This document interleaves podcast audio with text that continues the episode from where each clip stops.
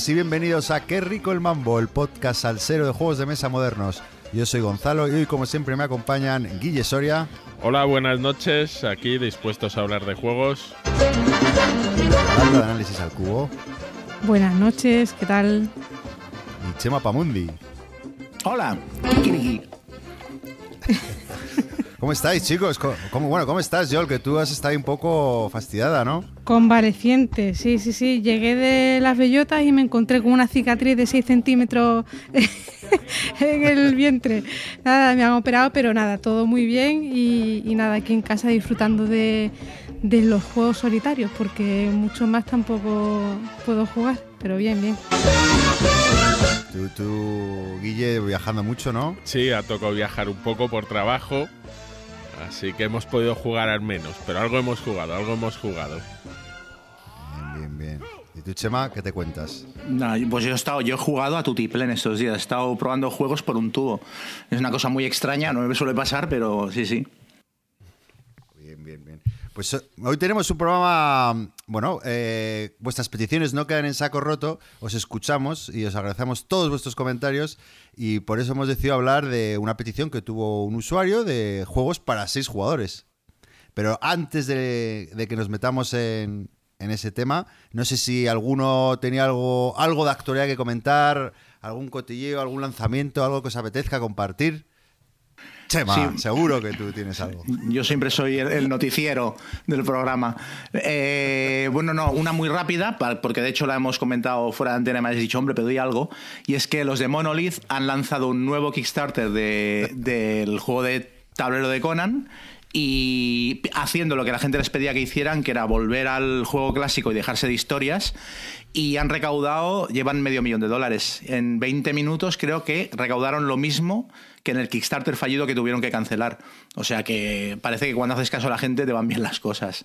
Y eso que es un Kickstarter raro, porque no deja de ser mm, un Kickstarter donde dan poco material nuevo y venden más que nada mucho resto de serie que les quedaba en el almacén, pero la gente se ha tirado en plancha. Bueno, pero está bien, ¿eh? Lo de rectificar, lo de escuchar a, tu público y reaccionar. Es lo que hay que hacer, pues, claro. Sí. Chapo, chapo. No, por ahí muy bien. O sea, la verdad es que hay que quitarse el sombrero. entrar? Yo he entrado con todo. ¿Sí?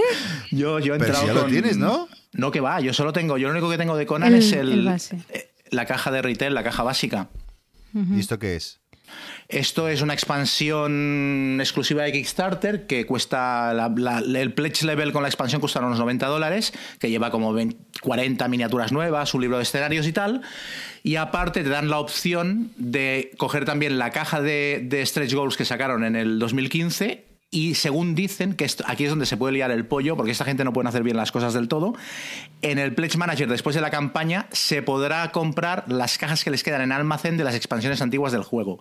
Pero no han explicado cómo lo van a hacer porque no tienen para todo el mundo. Entonces será rollo eh, First Come, First Served, pero no se sabe exactamente cómo lo van a hacer y se puede liar un cipostio.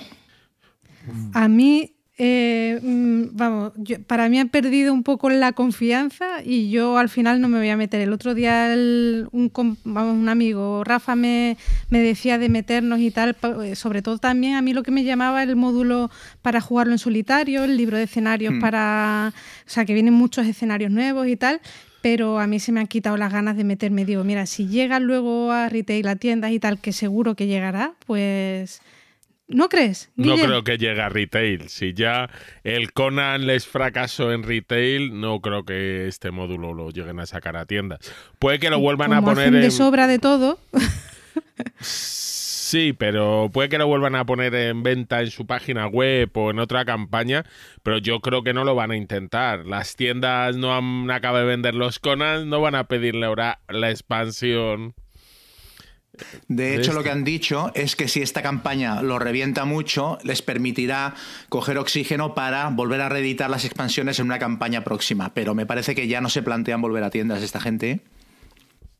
Una pena, pero de todas maneras es que yo ya no quiero más bromas. Yo descubrí el juego hace dos meses, eh, las expansiones estaban carísimas en todos lados, segunda mano y tal, y he dicho, mira, ¿sabes qué? Me gasto el dinero, que me lo envíen todo y me olvido del juego, y posiblemente me olvido de Monolith para el resto de mi vida. O sea, no creo que, no creo que vuelva a entrar en ningún otro juego suyo. Pero mira, con este me pillé la enganchada y lo tendré y... Sí, exacto. Menos yo. Esta vez.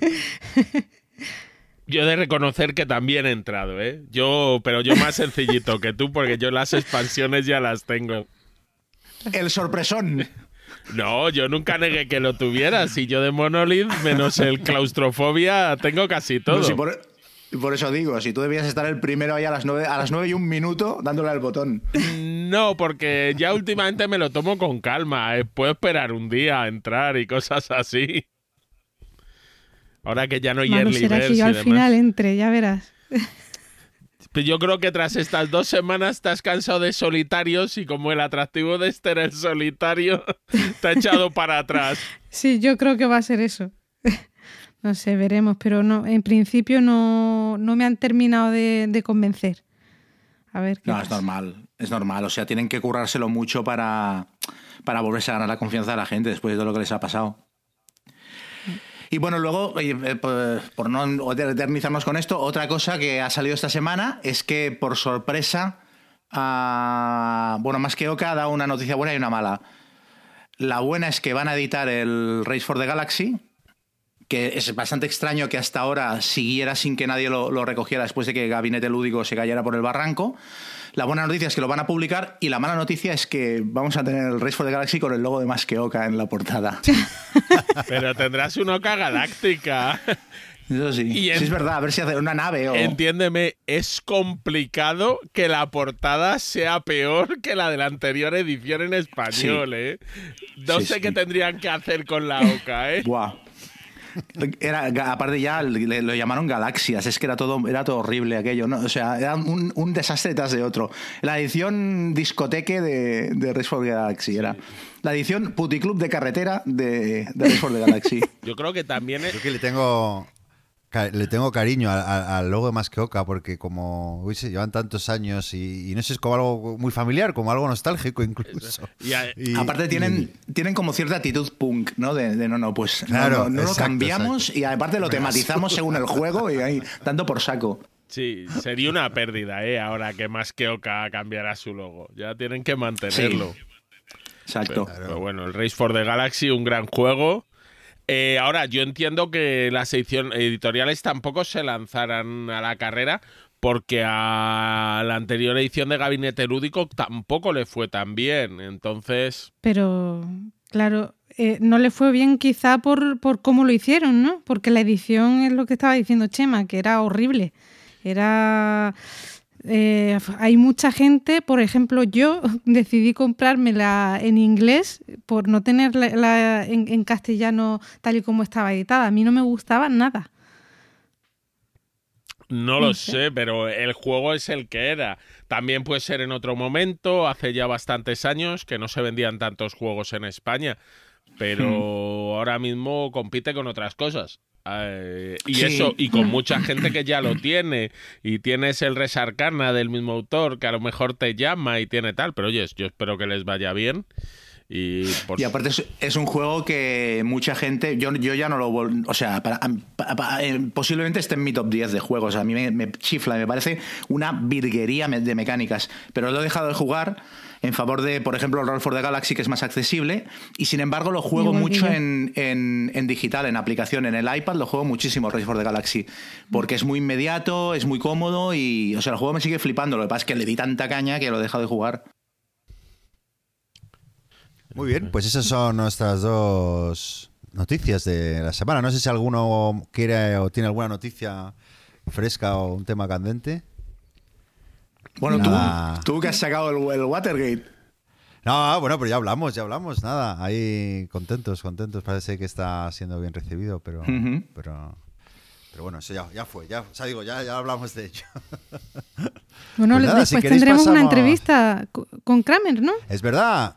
Es verdad, es verdad. aprovechamos para anunciar que después de, este bloque que vamos a hablar de juegos para seis, pues eh, tuvimos la ocasión de entrevistarle y donde no solo nos habla de Watergate, sino de su, de su nuevo juego Weimar, República de Weimar. Pero bueno, luego, luego lo anunciamos. Pues nada, si queréis pasamos a hablar de juegos para seis. Aquí va a haber mucho que, mucha madeja que cortar, ¿eh? ¿Quién se quiere lanzar Bueno, ahí lo, para- lo primero, un- una cosa que, que a mí me surgió el otro día. Eh, vi- vinieron a casa seis compañeros de trabajo, no eran jugones, ¿eh? Eh, y mm, hubo un momento que se me pasó por la cabeza plantearles la idea de hacer dos mesas, de dividir a los seis jugadores en dos mesas. Y un poco más y vamos, o sea, es que no, no lo veían. O sea, es normal cuando no son, no, o sea, cuando son no jugones, eh, veo normal que les choque mucho esa idea, pero siendo jugones, vosotros tenéis seis invitados en casa para jugar y tal, y no se os pasa por la cabeza eso de hacer dos mesas. No. No, no, lo No. que no. Se me pasa por la cabeza es jugar los seis Es al mismo juego. Dos de tres, vamos. o una de cuatro y una de dos. Eso es, eso es. No, Sí, yo- No, sería muy raro, sería muy Sí. raro. Yo si les digo eso, no me mirarían raro. No. Pero es que no son jugones. Con jugones, Claro. yo en el club es muy raro que se juegue un juego de seis, se montan dos partidas de tres. Claro, pero es que en un club es distinto, pero no sé, te vienen a casa y al final parece un poco que la mesa donde no estás jugando tú es como la de los niños en, la- en la- en las bodas, ¿no? Que No, es como aislados. cuando Bueno, vas a una-. Cuando vas a la greca o a una casa rural o lo que sea con jugones, mm, mm, normalmente no hay muchas partidas de muchos jugadores al mismo tiempo, sino que se dividen. Y, y ya está, y no pasa nada eh, tampoco, pero bueno. Yo lo entiendo, ¿eh? lo entiendo. Sobre todo cuando eso, cuando no son no jugones y cuando es eso, pues gente que viene a casa a, pasar el rato y tal. Pero vamos, que esa opción yo siempre la contemplo. Si la gente está dispuesta, se hacen dos mesas y listo. Yo con jugones sí, pero cuando viene gente a tu casa sí es verdad que lo que vienen es a socializar. Entonces es distinto el ir a jugar que cuando vas a socializar. Por eso entiendo que la gente no quiera separarse. Pero con jugones sí, sí, seguiré recomendando dos mesas de tres. No, tú, Yol, como odias al género humano, ¿no? Eh, Exactamente. Bueno, o seis dividir, mesas de uno. John, no hay problema, seis mesas de uno. No Esa es buena, hostia. Oye, no digáis esas cosas que me voy a crear una fama innecesaria, innecesaria. Esa es verdad, seis mesas de una ahí jugando. Buenísimo. Bueno, el otro día tuviste una foto, ¿no? Con todo preparado para tus seis juegos de uno, ¿no? Había como tres o cuatro juegos, o sea que no va muy mal. No, no, no, era una mesa con dos juegos, uno para jugar en solitario, que es el Pablo House, que aprovecho para decir que fue muy buena recomendación y me ha gustado mucho. Y el otro era un memoir que sí que jugué con Carlos, ese no me desdoblé, lo jugué con Carlos.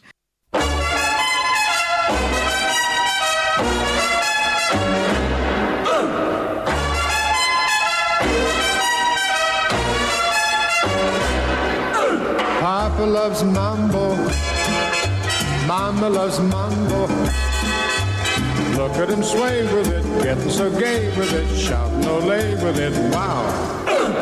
Pues nada, si queréis me, me- me arranco yo. Nada, eh, para ubicaros, un barco en el Caribe que se ha hundido y afortunadamente pues tenemos unos botes salvavidas, ¿vale? Y el objetivo es eh, llegar a, a unas bonitas islas, salvar el cuello. Estoy hablando de un juego de 1993, estoy hablando de Lifeboats, de Ronald Wettering. No sé si os suena. Sí, sonarme sí. Me suena. Vale, pues sí. bueno. Es que hay otro Lifeboats por ahí, eh, pero este, bueno, este es el de Zetaman, creo que fue No, que lo publicó. Y otro de GenX, ¿no? Hay? Lifeboat de, sí, de GenX de Gorilla Games y que lo ha publicado GenX, pero el nuestro va sin ese, aunque lo hemos traducido Eso. como botes salvavidas. Que también me han hablado muy bien del, por cierto. Pero bueno, eh, os cuento un poco. Esto es eso, pues se ha hundido nuestro barco. Es en función del número de jugadores hay una serie de barquitos y lo primero que hacemos es tenemos a nuestra disposición eh, seis marineros y dos capitanes y por bueno por orden de turno los vamos colocando distribuyendo pues por seis barquitos vale eso es el, el setup muy sencillo y, básico. Y luego el turno cómo va pues la cosa va de, negociar. Lo primero que, que pasa es que entra un, eh, un- uno de los botes va a recibir un agua, o sea, un- una fuga de agua, es decir, un, peón azul de agua. Entonces, todos los jugadores votan a qué barco quieren que vaya ese agüita, ¿vale? Entonces eh, se decide y si hay algún espacio dentro del barco, pues el agua ocupa ese espacio, pero si no lo hay, los miembros de ese barco tienen que volver a votar y decidir eh, quién es el, que el, que, el que se va al agua, básicamente, ¿vale? Y después hay una segunda fase que es el, eh, qué barco se va a mover hacia, hacia las islas, ¿vale? Hay tres islas con diferente puntuación. Entonces, bueno, pues se decide qué barco es el que se va a mover. Y simplemente se vota y se mueve un barquito hacia el destino. Y por último, una cosa que igual es lo más mm, antitemático del juego, que es cambio, cambio de bote. Todos los jugadores sacan uno de sus marineros de uno de los barcos y por orden inverso de turno los tienen que ir colocando eh, en otro barco, ¿vale? Entonces, bueno, ese es el juego. Es un juego exclusivamente de, votación. eh, y bueno, que. Mira, yo, este juego, cuando. este- siempre cuento una anécdota que, lo resume muy bien. Es un poco bruta, pero. Pero, pero bueno, yo creo que, es, que, resume bien la esencia del juego, ¿no? Yo lo, juego con unos amigos, una pareja, ¿no? Entonces, eh, como os he dicho, que esto se negocia y demás. Entonces, bueno, pues eh, el chico, ¿no? Le dijo. Eh, no, la chica le, dijo, no, oye, no, no me tires. a-". O sea, tenían que decidir a quién sacaban del barco, ¿no? No me saques a mí, no me saques a mí, tal. Soy tu mujer, tal. eh, dice, no, no, vas a ser tú. Me dice, te la chupo si no me, si no me sacas a mí. Y el pavo, el, amigo dijo, se queda así pensativo dice, pero si haces tres años que no me la chupas, desgraciada, al agua. bueno, una Era, demasiado tarde ya, ¿no? Sí, sí, sí, sí. Pero Para bueno, resume... Es un juego eso que provoca situaciones tan divertidas como esta, ¿no? Porque es, es un juego que pensado solo para, para bueno, para, para maldad. Aparte también invita a poner aquí, aquí Joel, tú que te encargas de la parte técnica, eh, que busques este tema y lo pongas ahora.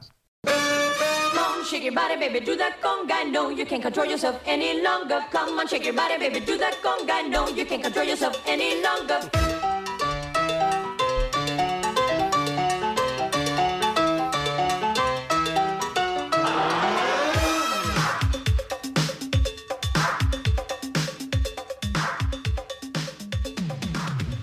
Es eh, Gloria Estefan, eh, la conga, que Guille ya sabe que soy muy fan de ese tema. Pero es básicamente una, una votación, entonces, rondas de No, votación no, para ver. es todo, todo votaciones y echar, eh, echar a gente del barco, se vota para avanzar. Luego ahí tiene un par de cositas más, que tienes eh, unos comodines que anulan las votaciones del resto.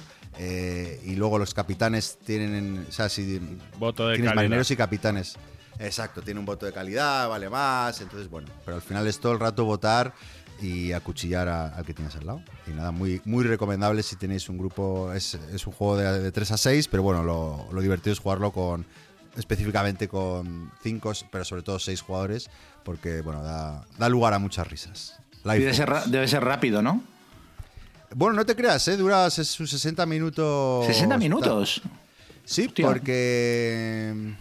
Sí, sí, sí, porque es bueno, tienes realmente las islas están como a 6 o 7 espacios, o sea, tampoco son 6 7 turnos, pero entre, no sé, pitos y flautas, luego entre cada el- el- la, la fase 3 de cada ronda, que cada jugador saca a un, a un pollo del barco y lo tiene que colocar en otro y demás, y luego que negocian y venga, vamos, eh, claro, luego también hay que comer oreja, oye, vamos a echar a este, no, no, mejor a este, no, que este macho a mí, que mira cómo va con el otro barco, que al final va a llevar dos marineros a la isla.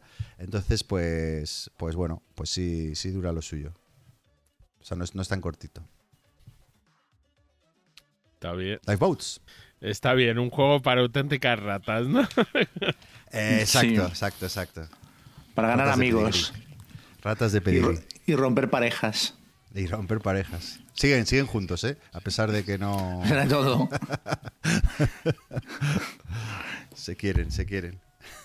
¿Y cómo de sencillo es conseguirlo hoy en día? ¿O te suena? O... Yo creo que se, se consigue porque mm, yo en su día hice reseña y lo, lo trajo, lo llevó cuarto de juegos y lo estuvo vendiendo una temporada y, y yo creo que todavía quedan, a ver, mira, me estoy metiendo a Mueve Cubos y yo creo que, mira, sí, sí se puede conseguir online. Ah, no, sin stock, sin stock. Yo creo que va a estar difícil. Pero bueno, o en la BGG o en algún sitio así. Me suena haberlo visto en algún de este, pero bueno, debe haber pocas copias. Además tiene el look and feel completamente del año, o sea, de, de un juego de hace 30 años. O sea, es, es- es feucho, con muy, muy, muy vieja escuela, pero bueno. Pues nada, seguimos. Seguimos. Venga, ¿quién se anima ahora con otro jueguito para 6? Pues yo mismo. Chema, vamos. Yo mismo. Mira, los iba a mencionar en otro orden, pero por seguir con el tema marinero, voy a hablar de un juego que no es tampoco específicamente para 6. Es, juega- pueden jugar hasta 8 y hay mucha gente que defiende que 8 es su mejor número. A mí me parece que funciona mejor a 6 que a 8, que es Capitán Sonar, que eh, es un party game un poquito más elaborado un party game estándar. Supongo que lo conocéis porque hace un par de años lo, reventó, fue una sensación, porque no hay otro juego eh, parecido a ese. Es una especie de, de mezcla de party game y, el juego de hundir la flota. Súper especial. Básicamente, eh, se juega en dos equipos, dos equipos de, cada equipo eh, son la tripulación de un submarino y entonces intentan hundir el submarino contrario. Entonces se juega en una mesa bastante grande con una pantalla que se pone en medio de los dos equipos y entonces cada equipo eh, eh, se divide en, en cargos. Hay el, el capitán, el primer oficial, el operador de radio y el, y el ingeniero. Entonces cada uno tiene una labor concreta. Se juega con una mm, plantilla que cambia según la partida. Hay un montón de plantillas en la caja del juego que son configuraciones distintas de islas, mar, etcétera. Y con un rotulador de estos borrable. Entonces hay un jugador que es el que se encarga, es el capitán que dicta los movimientos en plan norte, este, oeste, eh, sur, norte, tal. Hay otro que va apuntando los movimientos, hay otro que va, eh, dijéramos, recargando los sistemas del submarino. Con cada movimiento puede recargar un sistema del submarino hasta que los sistemas están, están cargados por completo y permiten hacer acciones especiales, como disparar un torpedo o esconderse, etcétera. Y la guasa del juego es que se juega a tiempo real, eh, siguiendo una jerarquía súper estricta, porque todo tiene que pasar por el capitán. O sea, hasta que el capitán no da la orden de moverse, no puedes apuntar. eh, hasta que el capitán no da la orden de disparar un torpedo, no puedes dispararlo, etcétera. Y eh, aparte de que se juega a tiempo real y que se mantiene esta jerarquía, estás oyendo todo el rato las conversaciones del otro equipo porque lo tienes delante al otro lado de la pantalla. Entonces, por ejemplo, el operador de radio está con una retícula estas de, acetato encima del mapa apuntando los movimientos que oye que hace el otro equipo hasta que dice capitán, capitán, así por lo bajini. Yo creo que los tenemos localizados y tal, ¿no? Porque se trata de ver en qué parte de la retícula está el otro submarino para meterle el torpedazo, ¿no? Sabiendo que es un poco como el juego aquel, el, el Snakes de ordenador, que no puedes pasar dos veces por el mismo sitio, ¿no? O sea, el, el- a medida que vas trazando la ruta no puedes volver a pasar por un sitio por el que hayas pasado. Entonces, teniendo en cuenta esto y moviendo el acetato, acabas determinando dónde está la posición del otro submarino. Es súper tenso, ah, es muy, muy, muy, muy inmersivo, te mete muchísimo. Y a mí me parece, me parece que funciona mejor con 6 que con 8 porque hay uno de los de los cargos del equipo, que es el primer oficial, que la labor que hace la puede hacer bien el capitán, eh, complementaria con la suya, y entonces creo que queda como más, ordenadito, todo el mundo está más ocupado todo el rato. Y creo que funciona de manera más compacta con 6 que con 8 jugadores. Pese a lo cual, hay que jugarlo como mínimo una vez en la vida a 8, porque es un, es un festival. Y de hecho, hay que jugarlo, eh, si se puede, eh, metiéndole película. O sea, si puedes, cómprate una bombilla roja, ponla en el techo, pon un- una pista de sonido de YouTube de, de sonos de submarino sonando y de verdad que es una experiencia. Nosotros en casa lo jugamos así y los vecinos del, edificio de enfrente salieron con los móviles a grabarnos al balcón porque estaban flipando de tener a ocho locos en la ventana de enfrente con una bombilla roja gritando ¡Norte! ¡Avante toda! ¡Prepare torpedo! Tal. O sea, estábamos chi- chiflaos. Muy divertido, muy divertido. Eh, pues, eh, joder, yo es que es un juego que la verdad que tiene que se tendría que estar en mi ludoteca. Pero como el problema de los jugadores, claro, como yo había leído también que, que era muy eso, pues eh, por ejemplo la BGG pone que recomendadísimo el 87% recomienda 8. Y, y- y claro, dices, joder, ¿cuándo voy a juntar a 8 personas y les voy a hacer el lío para esto? A ver, Bueno, si- el juego, si dices tú el lo juego tiene dos sistemas de juego. Se puede jugar o por turnos o a tiempo real. Si son menos jugadores, por turnos funciona y sigue siendo divertido. pero es simplemente que funciona. O sea, para pasártelo de verdad bien, tienes que jugarlo a 6 o a 8 y a tiempo real, porque es donde se crea la tensión y los nervios de nos van a enganchar antes de que los enganchemos. Y la complicidad entre jugadores, ¿no? De hablar por lo bajín y para que los otros no te escuchen y. O sea, es un, es un juego con darle dos partidas ya lo has amortizado. Y de hecho, eh, eh, es difícil que vea mesa por el número de jugadores que es y porque cuando juntas tanta gente sueles jugar a otras cosas. ¿no? Y esto está como en un término medio entre un party ligero y un juego más complejo. Pero de verdad que con dos partidas lo amortizas y es la rehostia. Es súper astuto el diseño del juego. Yo es que jugué una partida, jugamos a 8, pero le vi uno de los problemas. Y es que como es a tiempo real, los del bando contrario se liaron en un momento dando las instrucciones. Y ya llega un momento en que coges el acetato, miras y dices, oye, en el turno tal os habéis equivocado. Ah, sí, espera, ¿y qué Claro. hacemos? Y dices, vaya. Así que no es mi tipo de juego, es lo de... Pero hostia, es que es absolutamente temático eso. Es, es Das Boot, es, el- la- es la tripulación del submarino entrando en pánico. A nosotros nos ha pasado, ¿eh? O sea, de tener el, el operador de radio, estar 15 minutos diciendo ya lo tengo localizado. Y resulta que se había saltado un turno de los otros y nos había mandado a Cuenca a buscar al otro submarino. Pues sí, esto puede ocurrir, pero forma parte de la risa. Aparte hay que jugarlo si se puede con sombreros marineros o con viseras o algo así. O sea, es que hay, hay que tematizarlo. Oye, estoy, estoy viendo que también luego salo- sa- salió al año siguiente un juego que se llama Sonar, también de Roberto Fraga, pero que es de 2 a 4, dura 30 minutos, y luego eh, el, año, el año 2018, Sonar Family, otro de 2 a 4 jugadores. O sea, que han seguido sacando secuelas, pero para 2 4 jugadores. No sé si alguno Hmm. habéis probado o, o habéis escuchado algo. No, ni idea. Supongo que es normal teniendo en cuenta que es un juego que es difícil de sacar a mesa por el número de jugadores y que al mismo tiempo lo petó. La primera edición la vendieron entera en un tiempo récord. Entonces, claro, es explotar la, la licencia. Pero no tengo ni idea de cómo deben funcionar. Ya, voy a investigar porque a lo mejor puede ser una solución. Pero de verdad, o sea, es que aparte es que es un juego muy barato. Es que son, no sé si costaba 30 euros o 30 y pocos, una caja grande, pero claro, es que lleva los acetatos, la pantalla enorme, los rotuladores y no lleva nada más. Entonces, ah, es que, o sea, en un, os lo sacáis en una fiesta de fin de año en casa con 5 o 6 amigos y es que de verdad que es, es la rehostia. O sea, está amortizado con dos partidas, ya digo. Bueno, para jornadas o para un fin de semana. Sí. claro, lo que dices No, tú, claro, para una o vez sea, al año. Para convención es un winner. O sea, para convención el rollo es como un Secret Hitler que eso, o sea, donde lo, o sea, si hay una convención en la que se está jugando a 25 juegos y hay una mesa que se está jugando a Capitán Sonar, acaba con público esa mesa, acaba con gente mirando la partida y descojonándose. Yo estar en la mesa de la otra esquina jugando tranquilamente. Muy bien, pues bueno, Captain Sonar. Bueno, eh, Guille, ¿tú qué tienes entre manos? Pues a ver, yo voy a traer un juego que se juega muy bien a 6, admite hasta 7 jugadores y no es otro que el Seven Wonders, que ya lo mencionamos. Este es un juego de draft, de selección de cartas simultánea, todo el mundo le pasan un número de cartas, elige una y le- eh, para jugar la juega ese turno y le pasa el resto de las cartas al siguiente jugador, que simultáneamente ha elegido una carta, la ha jugado y la, eh, ha, pasado las suyas a otro jugador. De manera que la ventaja que tiene es que seis jugadores vienen a tardar lo mismo que tres jugadores o hasta siete. Es un juego, eh, bueno, vas desarrollando tu civilización. Es verdad que interaccionas más con tus vecinos que con los jugadores de enfrente, pero esto es una ventaja para que cada vez que vas a elegir una carta no tengas que mirar lo que está haciendo toda la mesa, sino que un poco controlas a lo que más cerca tienes. Eh, luego además han sacado varias expansiones. Este juego sí es fácil de conseguir.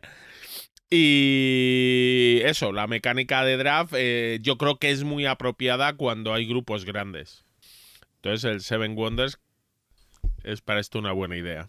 Es un juego que no se va de tiempo. hace tiempo que no lo juego. y, claro. y- y que ofrece mucho. O sea, Sí. la gente se lo pasa bien y, y es un juego que con, con unos tur- unas un, juego muy, o sea, un juego muy sencillo con unos turnos que van muy ágiles por el tema de que todo el mundo juega a la vez y, funciona muy bien con, con un número grande de jugadores. Sí. A ver, no es, digamos, el juego es muy sencillo de reglas. Lo que tienes, la puntuación final es un poco más complicada. Entonces no es un juego 100% familiar. Eh, hay que o explicar bien la puntuación o entender que las primeras veces la gente se va a liar. Pero en esto, una vez que superas ese pequeño hándicap de cómo explicar, cómo puntúa la gente al final, el juego es muy sencillito. Una pregunta, ya que estáis dando la matraca otra vez con el Seven Wonders. Eh, ¿Las expansiones qué tal? Yo no las he Pues, probado. ¿Qué aportan y lo mejoran? A mí, eh, las dos primeras. Cities, eh, perdón, la primera es Líderes y Cities es la segunda, me parecen muy chulas, eh, muy entretenidas, pero cada una de ellas, y puede parecer una tontería, le aporta una carta más por ronda. Entonces le está aportando un 15% más de duración al juego, aunque solo sea porque hay que elegir una carta. Entonces, si te gusta el juego y eres jugón, yo metería las dos y son muy sencillas. Babel, que creo que fue la tercera expansión, bueno, luego han sacado más maravillas, más tal, que no vamos a llamarlo una expansión como tal. Babel, si te digo la verdad, si no lo vuelvo a jugar en mi vida, seré feliz, porque me pareció una ampliación bastante mala, metía dos cosas, de primeras molaba, pero al final lo enrevesaba mucho y perdía su esencia. Y la última que han sacado, Armada, me ha parecido que está bien.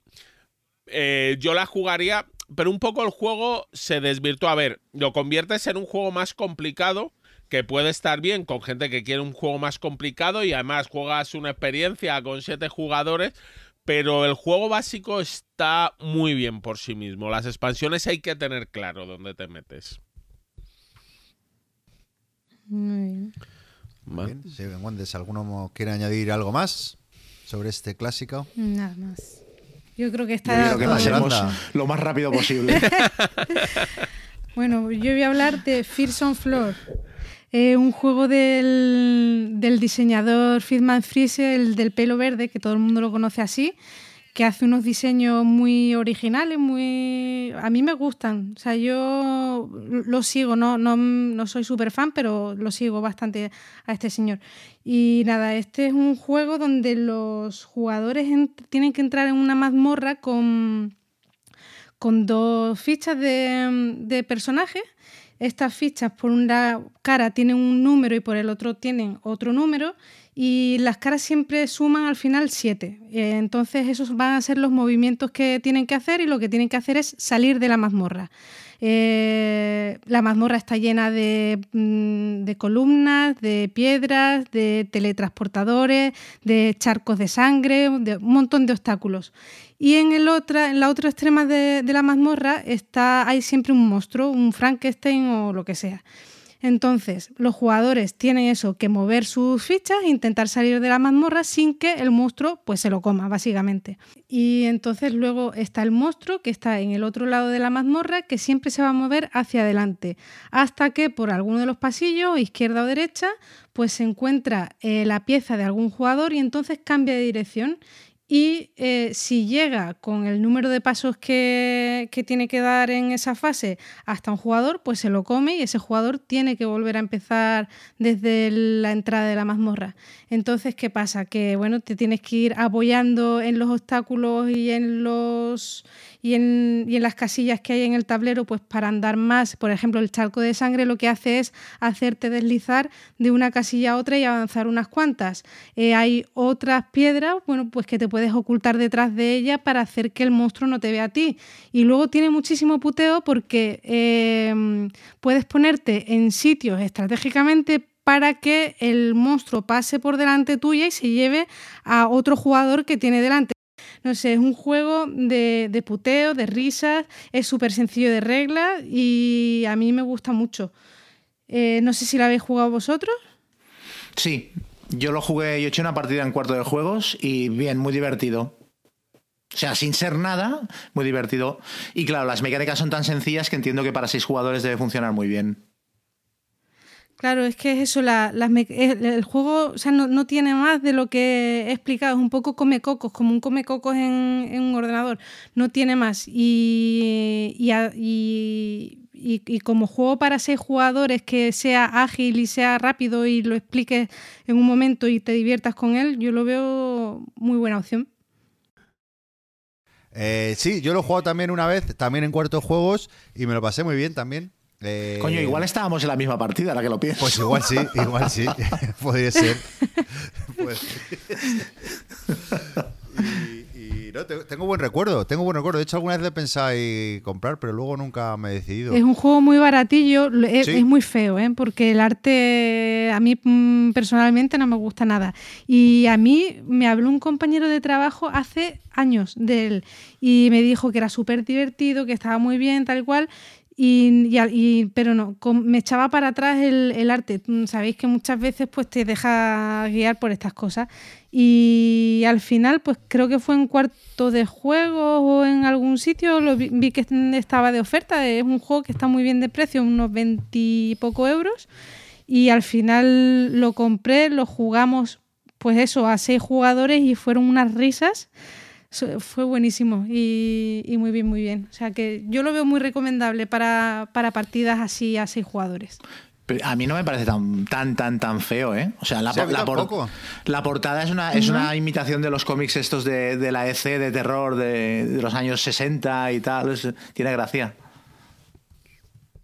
Bueno, luego tienes el, los monstruitos se construyen eh, como en 3D, así con cartón. Y, nada, bien, bien. Bien, pues eso, eso era Fearsome Floors. Pues nada, si queréis eh, os hablo del siguiente juego. Es un juego que en realidad mm, tampoco me parece, o sea, yo qué sé, el mejor juego de 6 que he jugado en mi vida, pero sí me parece un juego que ha pasado de puntillas eh, y, que creo que merece la pena reivindicarlo. Además creo que me lo enseñaste tú, Guille, o, o Mac, ahí en el, en el club, que es Custom Heroes, que es un juego, un juego de bazas, un, un juego de bazas más, sí. Perd- sí, Pero bueno, Perdón una cosa, eh, Gonzalo, y te dejo seguir. Está traducido al español como héroes a medida. sí. Ah, héroes a medida, pues mira, no lo, no lo sabía. Pero bueno, también me sirve para, tanto en español como en inglés, para, para la única crítica que tengo al juego, que es precisamente el nombre. Pero bueno, un juego de bazas, como os decía, con de dos a seis jugadores y donde bueno, el objetivo es es como un juego de bazas normal, pero donde el objetivo es quedarte sin cartas eh, el primero. Y bueno, lo divertido original que tiene es que en, cada ronda se puede upgradear la- las cartas, ¿no? Y, y metiendo pues valores nuevos a, dentro de las fundas a las cartas que ya teníamos, eh, obteniendo pues nuevas acciones y, y nuevas habilidades. Y bueno, está muy divertido el juego, ¿no? Eh, como os decía, lo único así que es un juego muy sencillito también, o sea, un juego muy familiar. Eh, lo que menos me gusta es lo impersonal ¿no? y lo genérico de- del nombre, Héroes a Medida o Custom Heroes eh, eh, en inglés. Tampoco el tema está muy, muy logrado, ese es el único pero y quizá por eso ha pasado un poco de puntillas porque no tiene nada temáticamente hablando así muy, muy especial. Eh, el autor es, es John D. Que es un autor que está haciendo, lleva años haciendo buenas cositas. Es, más recientemente ha sacado Ecos, que es un, buen juego, Edge of Darkness o eh, Space Base. eh, pues eso, es un autor que, que, está, que trabaja fundamentalmente con Alderac y que está haciendo buenos juegos. Y bueno, me parece innovador eh, con este sistema de, de, de- craftear, de mejorar tu- tus cartas y, y- y ir cambiándolas de poderes para y un giro de tuerca muy, muy original para un juego de bazas. Guille, tú sé que A has mí, jugado porque me lo has ya sabes que me gustó mucho. Eh, ese sistema de cartas, de deshacerte, es tipo como lo que sería jugar al culo con una baraja de cartas, el de que si el anterior juego una pareja de cinco, tú tienes que jugar una pareja mayor o pasar y como dices, hasta quedarte sin cartas.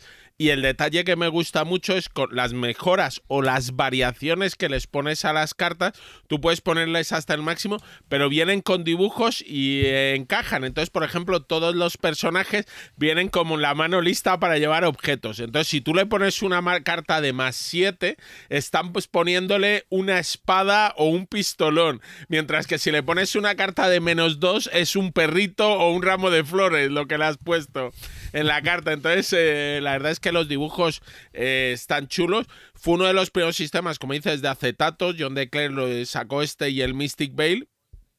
Y como bien dices, bueno, pues es un juego que quizás no se ha conocido tanto, pero está muy entretenido y además justo esta semana he visto que en una o dos tiendas online lo están saldando. Entonces puede ser que Asmodee, que, la, que sacó la edición en español, lo esté saldando y yo animaría a la gente a que intentara conseguirlo. Porque es Sí, muy mira, lo entretenido. estoy viendo por menos de por 17, 18 euros. Y, y la verdad, si te gustan los juegos de cartas, de bazas, eh, este es muy original. Vamos, yo este es de los que de los muchos juegos de bazas que pasan por mis manos, de los que se ha quedado en la colección. Es- Che, Mayor, ¿no lo habéis jugado? No. No. Pues No me está- Es que ni, ni me suena Te iba a decir- el iba a decir título. lo mismo. Lo, lo- lo bus- Ni me lo suena. buscaré, lo buscaré. A ¿Cómo mí es los en juegos de español? bazas me gustan mucho. Héroes a Héroes a medida. medida. Eh, y Y en inglés, Custom, Custom Heroes. Heroes. Igualmente, AEG, yo creo que es la compañía que peor publicita sus juegos. Tienen mala distribución en Europa. Yo reconozco que acabamos jugándolos porque muchos me los traigo o porque entro en sus Kickstarters, pero no siempre es sencillo conseguirlos. Eh, el, mejor ejemplo lo tienes con, con Warches, ¿no? Que, que quizás ha sido su mejor juego o de los que más o mejores críticas ha tenido y, y no es un juego fácil de, de encontrar. O sea, no ha sido un juego que, tienes razón, con la distribución no, no es muy buena de Alderac. Ecos, por ejemplo, que ha salido en ese y que tiene buena crítica, es un buen juego y tampoco es fácil de conseguir. Sí, Pero bueno, yo apostaría que se Por sale en español. sí, seguro. World Chest lo han anunciado en, Sí. en Sí. castellano. Si an-. ¿no?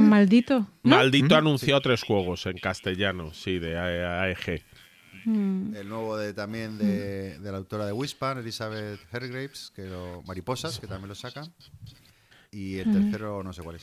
El eh, Space Base, que es una versión Cierto. como del Sí. Machicoro mejorada. De, de este autor, por cierto. De Del este autor de John. DeClaire, sí. Exacto. Yo el Space Base lo jugué y está simpático. A ti te va a gustar, Guille, porque esto es de ir construyendo tu motorcito. y- Eh, y- ¿Tienes alguna duda sobre si lo tengo? O- Si lo tiene, El. Tom Basel flipa lo con el, con el de la, Space Base, ¿eh? de la Gen Con, ¿no? Eh, no, este lo jugué en las Gen Con y luego lo compré desde España. Lo jugué, me hizo gracia, eh, porque AEG monta un evento en las Gen Con que es el Big Game Night, que pagas y te regalan algún jueguillo y luego pruebas. Lo probé y dije, ah, pues está entretenido, pero luego lo buscaré.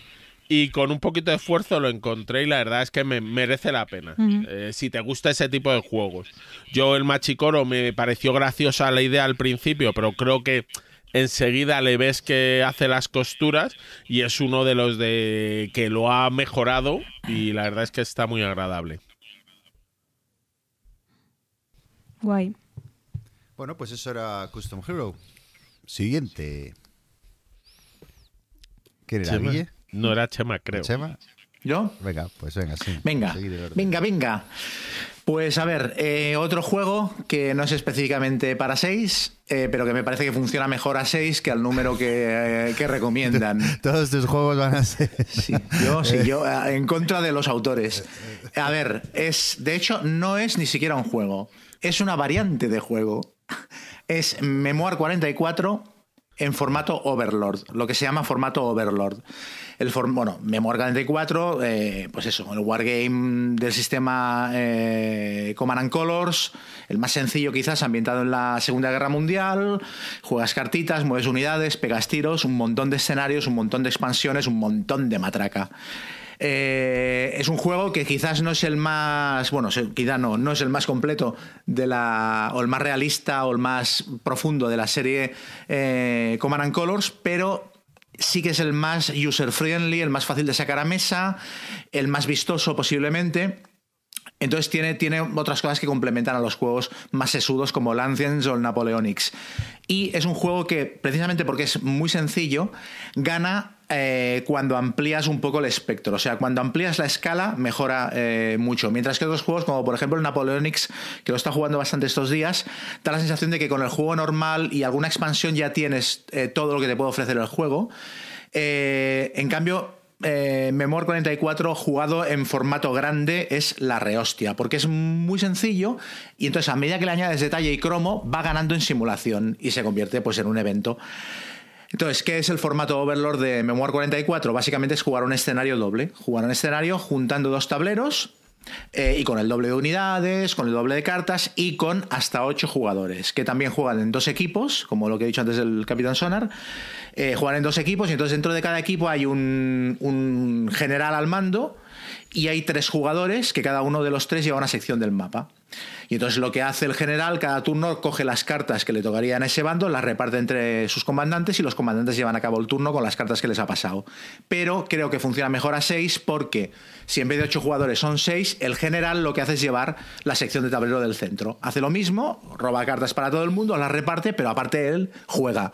Porque si no, a 8 jugadores el, general lo único que hace es repartir cartas y luego tocar la bandurria mientras los demás juegan. Entonces creo que funciona mucho mejor a 6. Creo que es la mejor manera de jugar a Memoir 44, incluso a 2, o sea, Overlord a 2 se puede llevar perfectamente porque el juego no es tan complicado, pero a 6, claro, la complicidad que se crea entre los jugadores, las broncas de te he dicho que avanzaras, cabrón, y me has pedido una carta para avanzar y te has quedado aquí clavado, oh, es que no podía, no sé qué, es muy chulo. ¿Cómo se juega a Memoir 44 Overlord? ¿Qué hace falta? Bueno, en la web de Days of Wonder hay un montón de escenarios de formato Overlord para, para jugar, puedes elegir el que más te guste. Entonces, te puedes complicar tanto la vida como quieras o hacerlo tan sencillo como quieras. Lo más fácil, te compras una segunda caja de Memoir 44, que igual de segunda mano la puedes encontrar a buen precio, juntas los dos tableros, eliges el escenario que te guste de la web de Days of Wonder y haces una batalla alemanes contra, contra americanos. Esta es la manera más fácil de jugar a Overlord. Un poco más complicada, hay una expansión que se llama Overlord, que es una cajita pequeña que vale 20 euros, una cosa así, que lleva un mazo de cartas específico para jugar partidas Overlord. Y además lleva marcadores de cartón de todas las nacionalidades que, que, están en el juego de la Segunda Guerra Mundial para suplir las miniaturas que te harán falta, porque claro, en una partida Overlord, como es el doble de grande, necesitas el doble de miniaturas. Entonces, si no tienes acceso a una segunda caja de, de Memoir 44 es una buena, opción la expansión Overlord, que en todo caso es recomendable igualmente, aunque solo sea por el mazo de cartas, porque es un mazo específico para jugar ese formato. Entonces, esta sería, dijéramos, la opción un poquito más elaborada. Y a la opción que es la rehostia y que es la que yo recomiendo, recomiendo por encima de las demás, es comprarte uno de los suplementos de Memoir 44 que se llaman Battle Maps que de momento han sacado 5 o 6. Eh, el problema que tienen es que los echan, los, publican en edición limitada y luego no los reeditan. Entonces, a la que sale un Battle Map, en cuanto se agota la tirada, ya no lo venden más. Entonces, vuelan. Has de estar muy atento a cuando publican uno. Los Battle Maps, básicamente, es un sobrecito donde te viene en papel un mapa desplegable de formato Overlord, el doble de grande de un mapa normal de Memoir 44. Y es una batalla ya fija han sacado desde un escenario de Stalingrado hasta uno de las Ardenas, hasta uno del Pacífico, hasta em, Guerra del Desierto, incluso han sacado una batalla entre, entre rusos y japoneses de antes de, la, de que se iniciara la guerra. Y ya te viene, claro, lo chulo que tienes es que no tienes que estar 45 minutos colocando los setas de terreno en plan, aquí va un bosque, aquí va una, un, búnker, aquí no sé qué, no. Está ya todo impreso en el mapa. Entonces es desplegarlo y a jugar. Y las tropas. Claro. Las tropas sí que tienes que ponerlas, ¿no? Las tropas puedes hacer proxies con las que te vienen en el memoir normal o te puedes comprar alguna de las expansiones nacionales, los soviéticos o los japoneses o los ingleses, para hacerlo más tematizado. Eh, pero de verdad que son un producto, los Battle Maps, excelente, porque es que, o sea, te, quitas de encima toda la brasa de tener que desplegar el juego. Son escenarios súper testeados y el juego es la rehostia de divertido. Y en tres horas tienes una batallaza. Pues eso, pues eh, Market Garden, en una tarde y te queda una cosa bastante decente a nivel de simulación y es divertidísimo. Y, los mapas estos es simplemente el mapa, luego te tienes que buscar pues eso, las unidades con la expansión del Overlord o con la segunda copia del, del Memoir, ¿no? Sí, lo único que viene es el o mapa. Incluso, bueno, con las expansiones estas del Teatro del Mediterráneo y sí, del. Exacto. No hay. Hmm. En principio, Vale, vale. Con- si te quieres gastar lo mínimo imprescindible con, el, con la expansión Overlord y un mapa de estos, o un, con eso ya, ya puedes jugar, porque la expansión Overlord lleva eso, mm, muñequitos, o sea, fichitas fi- de cartón. Fichitas de cartón para suplir las miniaturas, que no Pero es lo no es mismo. lo mismo. ¿A que No no? es lo mismo, no es lo mismo ni de coña, vamos. No es lo mismo, o sea, no es lo mismo hasta el nivel de que yo tengo, me estoy empezando a comprar una segunda caja de las, de las expansiones nacionales. O sea, tengo dos cajas de ingleses, dos cajas de japoneses, me falta la de rusos, porque yo quiero hacerlo bien. Ostras. De hecho, hay batallas que son tan grandes que con dos cajas de miniaturas no te llega. O sea, hay una batalla de, del Alamein en uno de los Battle Maps que con dos cajas de ingleses te faltan ingleses para, para llenar todo el mapa. Entonces, tienes que hacer proxies, sacar miniaturas de otro lado, usar fichitas o algo. Pero claro, es que desplegado mí- en la mesa queda tan bonito. Mm, El memoir me encanta, me flipa. Lo uni- la única pega es que te pasas más tiempo montándolo que jugándolo. Ya. No sé, la- las partidas Overlord supongo que durarán más, ¿no? Sí, Partidas. Overlord son, sí, dos, tres horas tranquilamente. ¿Ah, pero sí, sí. Sí, dos, tres horas, pero te pasa el tiempo volando, ¿eh? Y aparte es que hay una cantidad de situaciones eh, divertidas y épicas que, claro, es un festival. Es un festival. A mí me encantaría jugarlo así. Sí. Yo lo he jugado solo una vez, eh, con un, eh, una vez en cuarto juegos con un, con un, un youtuber, un tal Chema Pamundi, Te iba a decir, pues igual estaba yo en la que partida. tiene la memoria de un Commodore 64 y no se acordará. pero, pero sí, sí, que estuvimos ahí, montamos ahí, mo- montó Mike, oye, falta uno, ¿te apuntas a un Mar 44? Lo digo, bueno, ya que vamos. Y la verdad que lo, lo pasamos en grande. Eh, Aún así, he de decir que... eh, yo lo- la ventaja que le veo a Mer 44 son las partiditas a 45 minutos, luego te das la vuelta, el otro juega tal, y, y me quedo con la versión a 2, pero, pero sí, lo que dices tú, el despliegue todo ahí metido, luego todos ahí, eh, la verdad que e- e- es, muy divertido, o sea, sí que es muy, es muy recomendable para... eh, lo único es juntar a seis personas, pero para dos o tres horitas a mí me cuesta, por eso no, yo no me, me es la, de las pocas expansiones que no tengo, pero... Pero bueno, ahora me ha, me has vuelto a picar un poco. No, yo lo he probado y sí es muy divertido. Además, puedes jugarlo eso. Puedes incluso a veces limitar la comunicación, que el general solo puede hablar con una de las facciones de los lados cada turno y al resto le dé las cartas, se le diga, bueno, haz lo que puedas. El entenderlo, bueno, está. La verdad es que está bien. Yo, además, a mí lo mismo que tú jugaste es con un youtuber famoso. Yo, mi primera parte de Overlord la jugamos ahí seis personas en una pequeña convención y nos lo explicaba un señor llamado Richard Borg, que siempre queda bonito. que Mira, Toma, ese es otro nivel. Así que sí, la verdad es que merece la pena, ¿eh? tanto el juego para dos como, como Oye, el qué guay. ¿dónde- qué, qué convención es esa, Guille? No sé, una Gen Con. pequeña es en una Gen Con, claro. Ah, una Gen Con. Joder, qué guay. Sí, está. Además, es... yo creo que a Richard Borg le he visto varias veces por la convención. Le gusta el hombre y es una persona abierta a hablar y a charlar. Tú haces un poco de fanboy, pero él lo tolera bien. Qué bien, qué bien. Muy bien, pues eso era Muy Memoir bien. 44 Overlord. Eh, Guille, justo ahora que estás bebiendo agua. Exacto. Pues yo voy a hablar de un juego de carreras.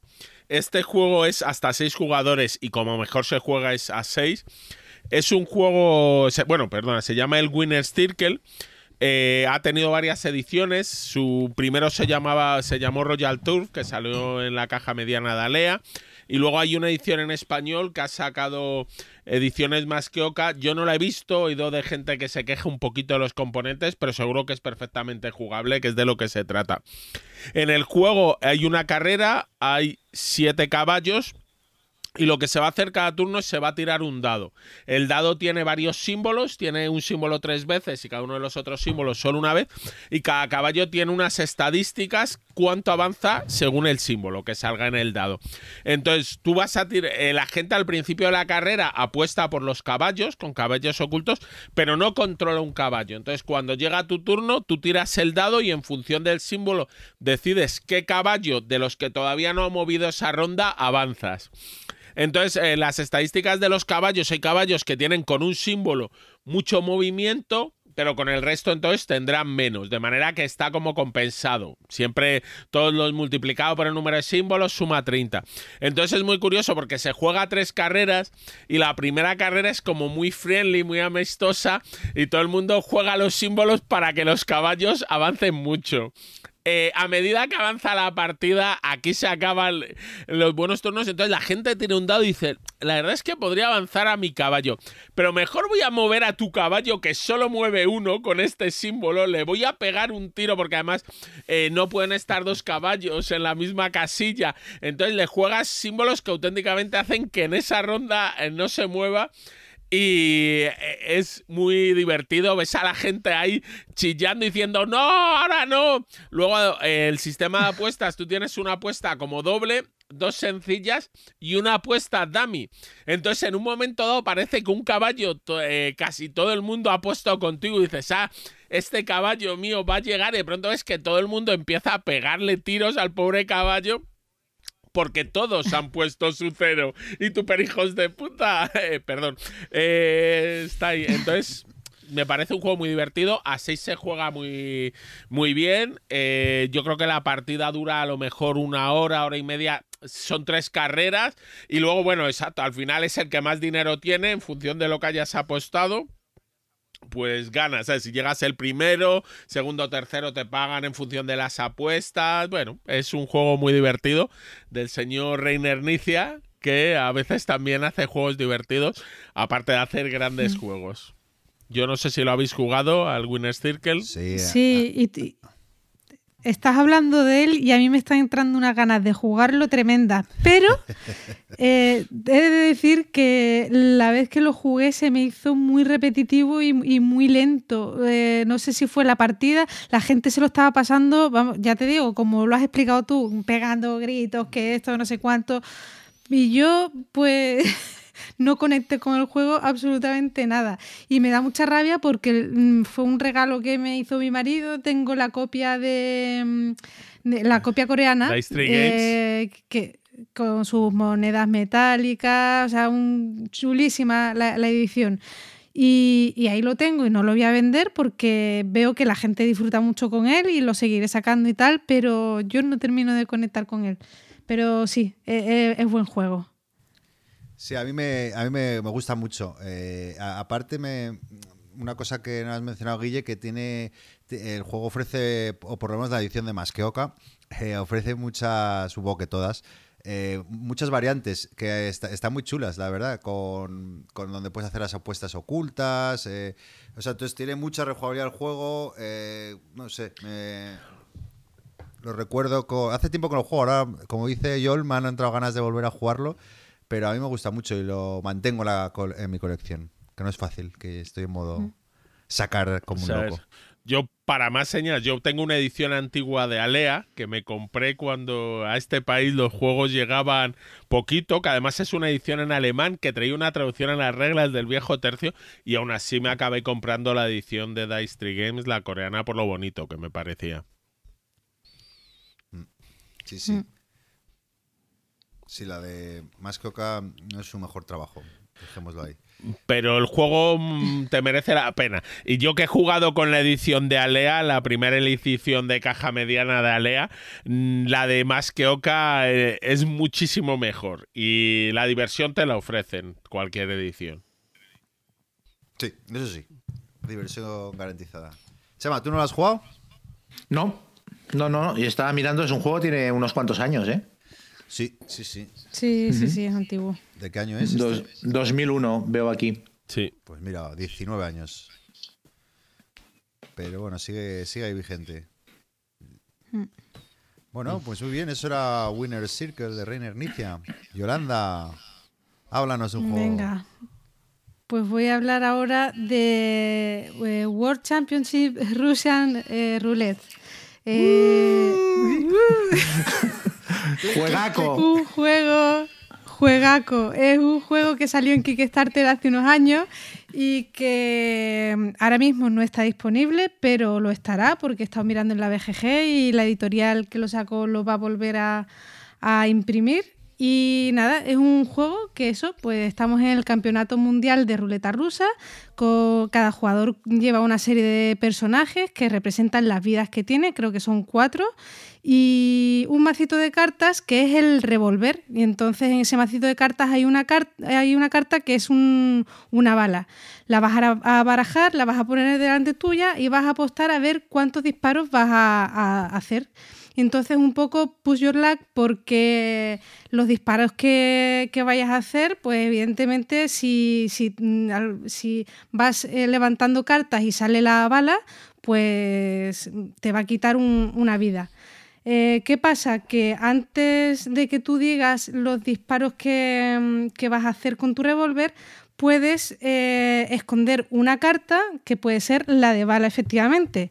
¿Y qué puede pasar también? Que en la última fase antes de, mm, de, terminar la ronda, uno de los jugadores te acuse y tengas que eh, y, tengas que revelar la, carta que habías escondido y si es una bala y has hecho trampa y has sacado la bala del revólver, eh, pues tienes una penalización que es directamente el árbitro del campeonato te pega un tiro y te, quita una vida. Si, si, todo muy soft. Eh, si cuando si cuando te acusan eh, el acusador, o sea, tú revelas la carta y efectivamente no hay bala, o sea, no, estabas haciendo trampa, pues esa persona, el que te acusaba, tiene que meter en su macito de cartas del revólver otra bala más, con lo cual pues va a tener más posibilidades de que luego pues pues le salga la, bala y vaya perdiendo vidas. Y luego tienes unas cartas que vas robando y que son como eh, habilidades que te van a hacer pues eh, putear al resto y tal. Y entonces el juego al final pues es una risa. Es un tema muy bestia, pero tiene el componente de, exprimir tu suerte, del, cachondeo del, tema de las balas, de, de las trampas, de no sé, el juego además es muy bonito, lo, lo ilustró el, mismo que, dibujó La Posada Sangrienta, que es un diseñador, un ilustrador que se puso muy de moda por aquel entonces y hace unas, ilustraciones como muy especiales, muy diferentes. Hostia, qué, malo es ese juego, por favor, Posada Sangrienta. Sí, el juego es regulero. es, malo es. Es regulero. Pero las ilustraciones Sí, ¿Te llamaba la atención o no? Sí, sí, sí, llamaba bueno, la pues atención. este es el mismo ilustrador. Y a mí es un juego que lo he jugado tres o cuatro veces y cada vez que lo hemos jugado, pues eso, la gente gritando, riéndose y muy chulo. A mí me encanta. ¿Lo habéis jugado? Yo estuve a punto de entrar en el Kickstarter y no entré finalmente porque no sabía hasta qué punto, o sea, no me quedó claro con la, con la información que daban durante la campaña hasta qué punto iba a haber juego ahí dentro. O sea, no sabía si iba a ser un juego como tal o si simplemente era un mazo de cartas para simular una ruleta rusa, ¿sabes? Entonces me quedé con la duda, no me atreví y al final no, no, no me lo compré. Entonces me, gusta lo que me estás contando porque, porque es eso, ah, porque tiene juego es que tú tienes un dado eh, con las caras van del 0 al 5 y entonces eh, tú lo vas a poner, por ejemplo, pues pones 5 y esos son los disparos que tú vas a pegar. Eh, si pones muchos disparos, mm, significa que seguramente la bala la hayas sacado, entonces la gente te va a acusar. O sea, que tiene su cosilla de, hasta dónde aprieto y, tampoco que se me vea un el, plumero de, que haya podido ocultar la carta de, de bala y hacer trampa. Entonces, entre una cosa y otra, la verdad es que te ríes. Está muy chulo. Yo sí lo he jugado, me ha parecido muy divertido. Sí hay juegos, exacto. Eh, es un juego de bluffing, de engañar a los demás. Y luego, en efecto, las cartas, la carta de, ay, ya saco todas tus bolas, espera, que tienes que pegarte un tirito más. O, luego el juego de la gente le dice, Buah, yo voy a pegarme cuatro. Y dice, pero estás loco, seguro que has hecho trampas. Y no, él ha puesto cuatro cartas, a, cuatro, a ver si alguien le acusaba y se tenía que meter una bala más y luego a él le sonaba la flauta. Entonces, ver los movimientos. Además, lo de que llevas vidas, no es que vas con tu equipo de cuatro personas directamente y cada vez que te pegas un tiro matabas a uno. Nada de vidas, aquí es el equipo. es tú vas al, tú te presentas al campeonato con cuatro losetas que son cuatro personajes y son eh, tres tíos o tres tías porque además bueno pues hay también ilustraciones de mujeres y el capitán del equipo. Entonces vas matando a, la gente de tu equipo hasta que te matan al capitán y entonces mueres. Eh, no recuerdo si hay eliminación o no Guille. Yo creo que puede Puede ser que la haya, pero muy al final. Yo creo que si te han matado a los cuatro, te has ido tú solito. Pero no dura tanto la partida como para que te importe. Y además ya te quedas ahí mirando a los demás a ver si se mueren también o cómo va la cosa. Sí, sí, sí, es muy divertido. Oye, Yoli, ¿cuándo dices que sale en Kickstarter de nuevo? No sé si va a salir en Kickstarter, lo que sí que han dicho en la BGG, porque la gente no para de preguntar que cuándo los van a, volver a poner a la venta, que se va a salir en retail, y lo único que sí que han confirmado es que este año lo van a reimprimir, o sea que va a, volver a estar disponible, lo que no sé si volverán a hacer un Kickstarter o directamente lo venderán. Yo este juego lo conseguí... Eh, creo recordar que fue un viaje que hice a Estados Unidos, hice el pedido y que me lo mandaran al hotel. Y, así lo conseguí porque aquí no lo encontraba por ningún sitio y precisamente lo, probé en, unas grecas. Creo que fue en las primeras que me lo enseñó eh, Javi Legacy y, lo pasamos súper bien y directamente lo quise. O sea, fue buenísima la partida, nos reímos un montón y, muy chulo. Eso era World Championship Russian Roulette. Ese es el nombre, ¿no? sí. sí. Pues nada, si queréis voy a, por mi última elección, selección, perdón, elección. Eh, otro juego de carreras de caballos, eh, Turf Master, un juego de carreras de 2 a 8 jugadores que a 6 funciona muy bien, pero su mejor número es a 8. Y bueno, donde el objetivo es conseguir el mayor número de puntos tras tres, tres vueltas o tres carreras, por así decirlo, ¿vale? El juego, para explicarlo brevemente, que no haya jugado, eh, cada jugador tiene un mazo de 32 cartas y en cada carrera va a utilizar 10, 10 por carrera, de, manera aleatoria, ¿vale?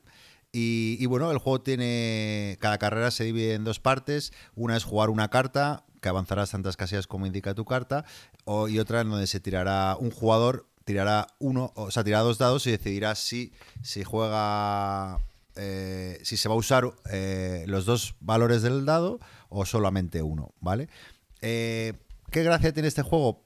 Que el primer, segundo y tercer jugador, los que vayan en carrera, pues tienen una penalización ¿no? por ir primero y solo podrán jugar cartas, por así decirlo, bajas. ¿no? Es decir, si tú vas primero, solo vas a poder jugar cartas menores a 8. ¿vale? Y, y, bueno, pues es eso, un juego de carreras donde eh, con un poco de gestión de, la mano, de, tus cartas, con un poquito de azar, con, lo decía el dado, y que además también tienes unos, unos jokers, por así decirlo, que te puedes guardar y que es con el cual te puedes saltar todas estas reglas que os he explicado brevemente. Y bueno, es un juego que a mí me encanta, que, bueno, ya que lo hemos mencionado tantas veces esta noche, pero que bueno, que descubrí en cuarto juegos y que jugamos ahí con, además haciendo palotes ahí en, la pizarra que tenía Michael ahí, y, bueno, que me, me un montón que también lo he jugado con mis amigos no tan jugones y, nos lo hemos pasado en grande y me, gusta mucho. Yo creo que es eh, de mis juegos, bueno, yo creo que es mi juego favorito de, deportivo o con temática deportiva o de carreras, por así decirlo. Y me encanta. Además, tiene una producción preciosa, con caballitos ahí muy bonitos. También lo vale, el, juego no, es barato precisamente. Y, además tiene también ampliaciones con otro tipo de circuito, tiene vallas. Eh, bueno, Tourmaster, supongo, este sí que lo, habéis probado o no. No. Sí, hombre, contigo en cuarto de juegos. Seguramente. no, no, no lo he probado, no lo he probado. Ah, pues yo lo este jugué en las grecas también y yo debo de tener un problema con los juegos de carreras porque es que no terminan de... Yo no termino de conectar con, con este tipo de juegos. El que sí me gusta mucho es el Snow Tales, que ese juego de carrera sí que, sí que me gusta, pero este lo vi, pues no sé, es que no los veo sosetes o repetitivos, que no... Fíjate que es todo lo contrario, porque la gente se lo pasa muy bien, son tensos y tal, pero no, yo no termino de enganchar con los juegos de, carreras. El único que tengo en casa es el... el Flame Rush, que precisamente también se puede jugar a 6 con la expansión, bueno, hasta 12 jugadores. Y, y, está bien y lo tengo porque la gente se lo pasa bien con, con él y, y, es bueno para sacarlo así cuando tiene mucha gente, pero a mí no, no me terminan de, de, encantar los juegos de carrera. Tú te sacrificas, ¿no? Cuando quieren jugar. No, porque son juegos socorridos. Es decir, mm, si viene mucha gente a casa, eh, tampoco tienes mucho tiempo, no son, son no jugones o lo que sea, y son juegos que realmente funcionan con prácticamente todo el mundo, pues lo sacas y listo, aunque tú tampoco disfrutes. O sea, que me lo paso bien, pero que no son juegos que yo no, no conecto. Guille, ¿tú has jugado al Tourmaster? No, al Tourmaster no he jugado. Bueno, pues ya, ya, es hora de organizar ahí una sesión. Ah, ¿eh? Habrá que montar una partida algún día. Nada, nada, eso queda en mi cuenta. Bueno, pues si no lo habéis eh, jugado y yo no le ha gustado, pasemos al siguiente. Antes de. Bueno. Eh, yo he elegido un juego que sí que es para 6. Eh, bueno, en realidad se puede jugar a menos, pero el, el todo el mundo lo recomienda a 6 eh, y el juego se diseñó pensando en 6 jugadores. Es el juego que define el término Ameritrash. O sea, no hay juego más Ameritrash que este, ni que haga mejor el Ameritrash que este. Postraos ante eh, el mejor juego del mundo, que es Twilight Imperium 4. No hay nada ni remotamente parecido a Twilight Imperium 4 que intente hacer lo mismo que hace este juego y que lo haga tan jodidamente bien. Es un juego de. Es un juego de 4X. De, las 4X estas, yo nunca me acuerdo, son explorar, expandir. Siempre pienso que hay una que está relacionada con la pornografía y luego digo, no, si es mover, cubi, mover cubitos, qué decepción. Expand, explorar, expandir. Exploitar y exterminar. ¿no? Exacto. Bueno, es juego de, exploración, de crearte un gran imperio y un mondongo espacial, eh, con un tablero que cambia en cada partida, que ha hecho base de hexágonos grandes para conformar una, una galaxia con, llena de planetas y, tal. Y cada jugador controla una, una civilización alienígena. El juego está, esta edición está hecha a todo trapo y mete como 14 o 15 razas en la caja base. Cada raza funciona eh, diferente, tiene su regla especial, tiene sus tropas específicas, su flota que con una configuración de naves distinta. Y es un juego que es es básicamente es un monstruo de Frankenstein. Es un juego que el, el, el diseñador, el que era el, que, el, tío que hace poco se ha alargado de, de Fantasy Flight, ¿cómo se llama? Peterson. Christian ah, Peterson. Christian Peterson, es que lo confundo con el, con el que te gusta a ti, con el otro con el Peterson. Sandy. Sandy. Con el Sandy. Pues Christian Peterson lo, lo, diseñó por sus santos cojones. O sea, dijo, no, yo voy a hacer el juego que a mí me dé la gana y que me guste en una época en la que hacer un juego en una caja tamaño féretro con 200 o 300 miniaturas de plástico era una locura. Y lo sacó y fue un pepino. La edición anterior a esta, la tercera porque la, las ediciones anteriores eran como más juegos estándar de tablero y tal, pero la tercera fue como una revolución cuando apareció. Y ya era un juego que funcionaba de manera fantástica, pero es que la edición, la cuarta edición, que es la que se vende ahora, ha pulido todos los sistemas y es que eh, todas las mejoras son alucinantes. Y es un juego que no debería funcionar, porque ya digo, copia el sistema de combate de naves es como el del Axis Analyze. El sistema de elección de, de, de, acciones en el turno es como el Puerto Rico. O sea, le roba cosas a todo el mundo. Pero, coño, no sabes cómo aquello funciona. Uh, tiene una primera fase que es una de las principales mejoras de la nueva edición, que Uh, es como una especie de juego de expansión, vas conquistando los planetas y los sistemas galácticos que tienes a tu alrededor, hasta que alguien conquista la capital, la capital que está en el centro de la galaxia, que es Mecatol Rex. En el momento en el que alguien eh, conquista Mecatol Rex y se pone allí, se inicia, se dispara la fase política del juego. Que esto es una idea cojonuda, porque anteriormente la fase política funcionaba desde el principio, ralentizaba mucho las partidas y nunca fue un elemento que acabara de funcionar a todo trapo. Y en cambio ahora, claro, en los primeros turnos te la saltas porque no es necesaria y cuando la galaxia está establecida, que alguien ha llegado al centro, entonces se empieza a jugar la fase política. Y la fase política es el típico juego de backstabbing y de pactar con este y traicionar al otro, pero con un montón de mecánicas que lo suavizan que fuerzan los pactos entre jugadores y que lo hacen apetecible y que no te generan la sensación de mal rollo que te genera, por ejemplo, un Juego de Tronos o un Machiavelli. O sea, para mí es absolutamente distal la sensación de jugar un Machiavelli, irte para casa enfadado o jugar un, un Twilight Imperium y de cachondearte de que, hostia, en, la, en, en tal eh, reunión galáctica le hemos encalomado esta ley a aquel que no quería probarla, o hemos em, decidido que las naves de más tonelaje de no sé cuánto se prohíben y entonces aquel ha tenido que petar la mitad de la flota. O sea, genera muchísima risa, que es otra de las cosas que tiene. Todos los subsistemas funcionan bien, los avances tecnológicos, los pactos, las batallas, ah, ya digo, la fase política. Dura muchísimo el juego. Una partida pueden ser 6, 7 horas tranquilamente, pero el tiempo vuela y no te das cuenta. Y es un juego que está tan lleno de momentos. O sea, recuerdas tantas situaciones heroicas y míticas en plan estuve defendiendo Mecatol Rex desde el primer turno hasta el último y no tenía flota para defenderlo pero a base de cartas de evento conseguí protegerme. O vinieron dos flotas a conquistar Mecatol Rex montaron una mega batalla espacial que las batallas espaciales está todo el mundo conteniendo la respiración mientras se tiran dados hay tantos juegos que hacen batallas espaciales y que las super complican y este es funciona de coña. Pues montas una mega batalla espacial, se destrozan entre dos flotas y luego llega una tercera y conquista la capital. O sea, está lleno de historietas de estas, las razas que son todas diferentes, las reglas que interactúan unas con otras. Es que me podría estar horas eh, destacando ventajas del juego. Me parece redondo y me parece que es una vez en la vida hay que jugar a Twilight Imperium a seis jugadores. Luego, posiblemente ya puedes jugarlo a cinco, porque la sensación es la misma y te recorta igual una hora de juego. Hay la misma fiesta con cinco jugadores y es una hora menos de juego, con lo cual está todo más concentrado. Pero hay que jugarlo, alguna vez hay que jugar una partida de Twilight Porque Imperium a seis una- antes de morirse. ¿Una partida a 6 cuánto puede durar?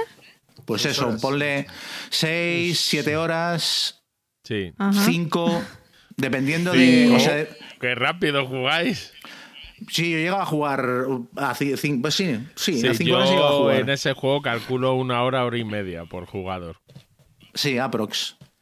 Sí, A sí. Guille casi le estaba dando algo hasta que no has mencionado lo de Mecatol Rex Había que mencionarlo. Había que men- y ya se ha quedado tranquilo. Bueno, que como sabéis, eh, pues Guille. Bueno, yo también, claro, desde hace poco de, de un club de juegos que se llama Mecatol Rex, para quien no lo conozca. Es- En honor a- al Twilight Imperium. Oye, y, correcto. y- y las reglas son muy complicadas del, del juego? Mm, no, no. ¿Hay mucha explicación? Has dudado, has dudado.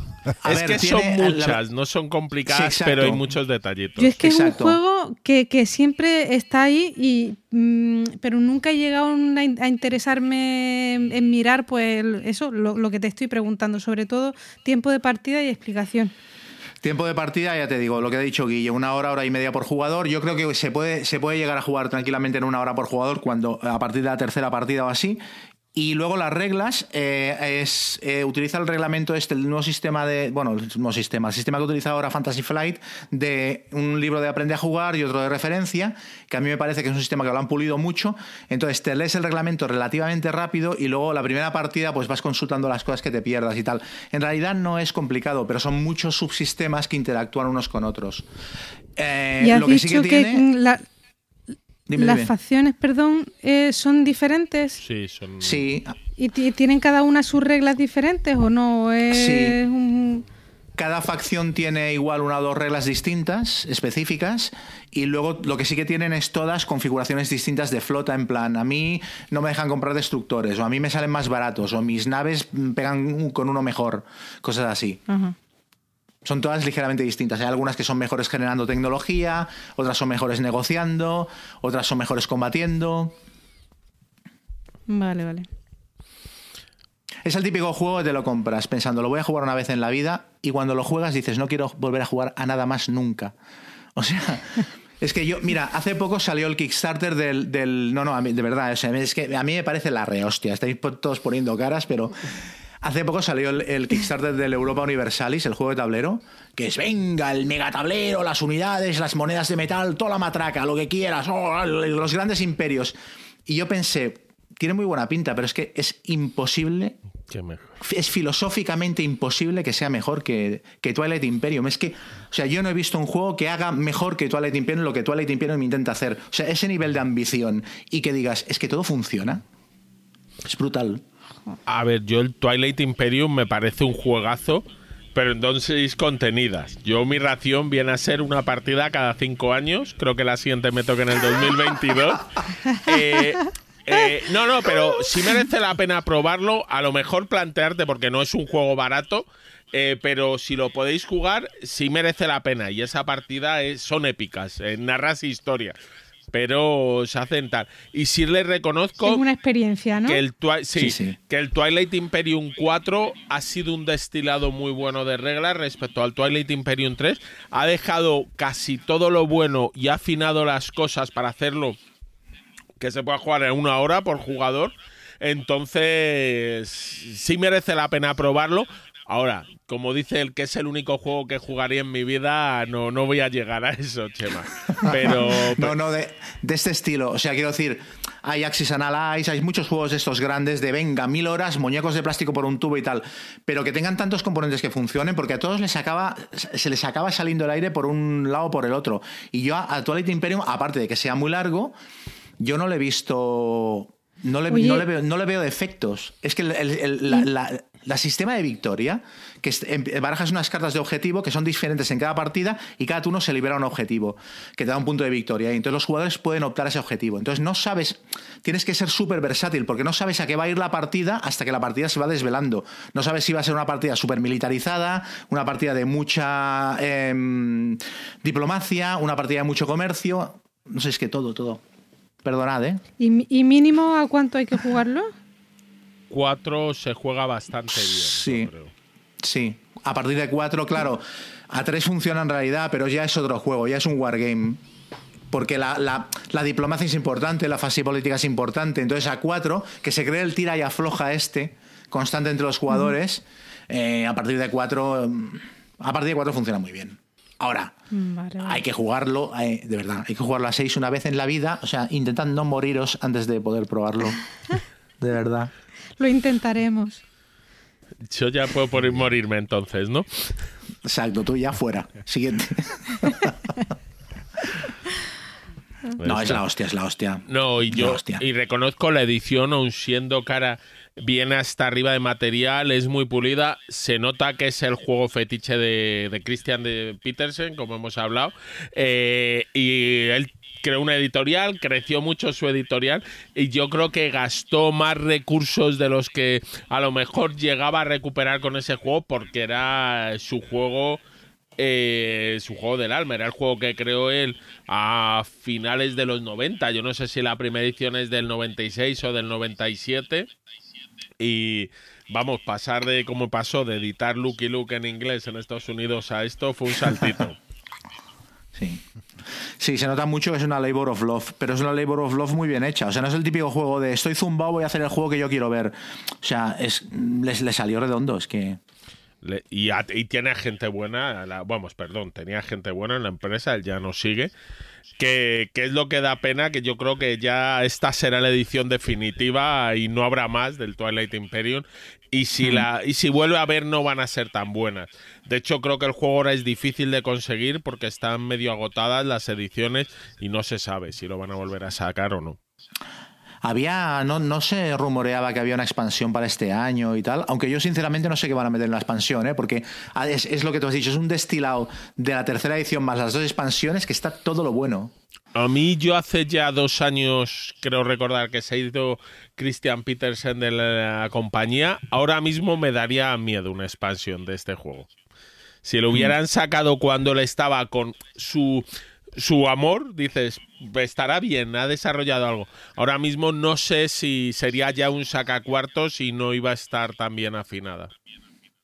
Pero vamos, no sé si van a sacarla o no. Yo no he oído nada. Es que puedes llevar un virus, es que hay una raza que es un virus informático. Es que, es que, no, es que no hay nada, me- o sea, es que es mejor que el sexo. Apasionante, apasionante. Chema lo vive. Pero bueno. Vamos, yo creo, a pasar a algún otro. ¿Os parece? Sí, Venga, Guille, sí, sí. Pues yo voy a hablar de otro juego épico. Este tiene unos cuantos más años. Y reconozco que parte de mi amor. Bueno, eh, voy a volver a decir lo mismo, ¿eh? tampoco tengo que jugar con una vez cada quinquenio, me vale. Y es un juego que tiene mucho amor porque el trasfondo a mí me gusta mucho. El juego es Dune, además recientemente ha salido una edición a un precio muy bueno, a 50 euros yo creo, o incluso un poco menos, porque antiguamente estaba complicada de conseguir. Este es un juego para eh, hasta seis jugadores y en mi opinión como brilla es con seis jugadores. Las mecánicas de juego son relativamente sencillas. Tú tienes unas unidades y en tu turno las vas a mover y además mueves poco. Eh, el sistema de combate es un poco por sorpresa es el Wheels Within Wheels. Tú vas a poner en una. cu- cuántas unidades vas a sacrificar en ese combate, qué líder y se va a enfrentar. Pero luego es que el sistema tiene muchos sistemas donde engarzan. Porque, por ejemplo, hay unas cartas especiales cada turno que se van sacando boca abajo y se van subastando. Y aquí es donde empiezan las habilidades especiales de cada facción. Por ejemplo, hay una facción que todo el dinero que alguien puja por estas cartas se lo queda a ella. Entonces es la facción que acaba siempre llena hasta arriba de cartas. Eh, tienes facciones para llevar tropas al planeta, hay que pagar a otra facción. Eh, hay facciones que tienen poderes más durante el combate. Hay una facción que te puede impedir jugar cartas. Otra que te pregunta cosas que hayas puesto antes de tu combate. Y todas reflejando los personajes y las facciones del libro. Están los Fremen, está la casa Atreides, la casa Harkonnen.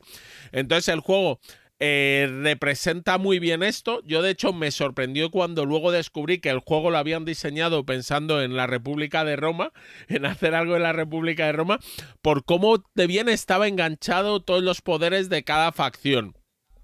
El juego, eso sí, tenía el defecto que se podía hacer muy largo o muy corto. Eh, además es un juego muy curioso porque llegas a ver grandes victorias porque hay una facción que uno de sus poderes especiales es el, el juego puede durar hasta 15 turnos. Esa facción puede poder una, poner una predicción de esta facción va a ganar en este turno y si acierta no gana la otra facción, sino gana ella, que cuando ves que esto ocurre, yo lo he visto una vez en mi vida y no creo que lo vuelva a ver, pero es épico el de decir, no, no has ganado, he ganado yo porque he acertado que ibas a ganar. Y, Buenísimo. eh, es eso. Además, eh, eh, luego tiene una peculiaridad que es, bueno, si conocéis la novela, en la novela hay unos gusanitos ahí dando vueltas por la arena que producen la especie y demás. Todo- todos los lunes como los gusanos de Dune. Había una Exacto. canción que- Eh, en efecto, pues cuando cada vez que sale un gusano se produce un nexus donde se pueden formar alianzas. Y estas alianzas lo que haces es además compartes parte de tus poderes con el otro jugador. Entonces tiene aquí una mecánica donde se forman alianzas, cambian las condiciones de victoria, que son controlar ciudades. Entonces el juego, eh, a ver, es un juego de los 80. Eh, no es complicado, pero tiene mil reglitas pequeñas por ahí no está totalmente compensado de pronto, pero es muy gracioso en su no compensado porque tú de pronto te pones a, pujar por una carta y robas tu carta que se llama la la la que no sirve para nada. O hay cartas muy útiles que tal, hay un poco de todo. Eh, además hay uno que puede mirar las cartas, no sé, tiene muchas cosas que hacen que sean unas partidas eh, muy divertidas. Volvemos a lo mismo, son partidas épicas, no son para todos los días. Yo mi última partida empezó a las 11 de la noche y acabó a las 6 de la mañana. Entonces dices, bueno, esto es duro, pero si es lo mismo que dice Chema, a lo mejor no, no, quizás no es tan necesario antes de morir, pero si tenéis la oportunidad alguna vez de probar un Dune y al menos uno en la mesa se tiene que conocer un poco el lore para hacer el juego. Y luego, si alguna vez jugáis conmigo y veis que hay algo, hablado de la caridad Choan, que siempre la pediré, está sacada de este juego. Es el único juego en que si no tienes dinero, cada dos turnos te dan dos moneditas. Se llama la caridad Choan, que son dos de especia para que puedas comprar algo. Oye, Así- Guille, eh, yo este juego, lo- la, o la nueva edición, la vi en Essen, que, que en Essen no tenían copias, me dijo el tipo que habían agotado y que iban a sacar justo para Navidades otra reimpresión. Pero, pero, pero no sé si la nueva versión eh, eh, ca- cambia bastante, ¿no? Porque pone es a 120 minutos, o sea, dos horitas ponía, no tanto tiempo. A ver, yo sé que han recortado algo el número de turnos, lo han pasado de 15 a 10. Pero la verdad es que no lo, he, no lo he jugado, la nueva versión, sé que está, pero leí que ese era el único cambio. Entonces lo de 120 minutos, si llega a 10 turnos, mm, yo creo que juega muy rápido.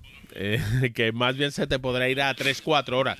Que puede haber partidas de, de, de dos horas, porque si alguien hagan un golpe de mano y les salga bien a una de las alianzas o una facción y conquiste las ciudades correspondientes, pero como se vaya hasta el final, dura más de 120 minutos, seguro.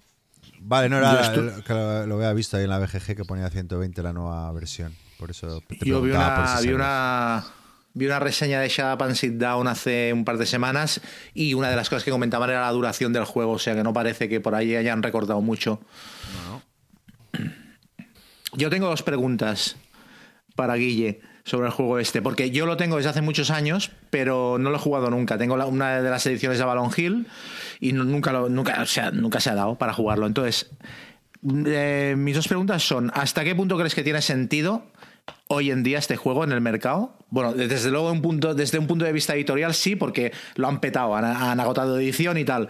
Pero desde el punto de vista lúdico, ¿qué sentido crees que tiene hoy en día? Y la segunda es, eh, ¿qué sentido tiene si tienes el Rex ya? Que es la versión que hizo Fantasy Flight, retematizándola precisamente en el universo de Twilight Imperium. Twilight Imperium.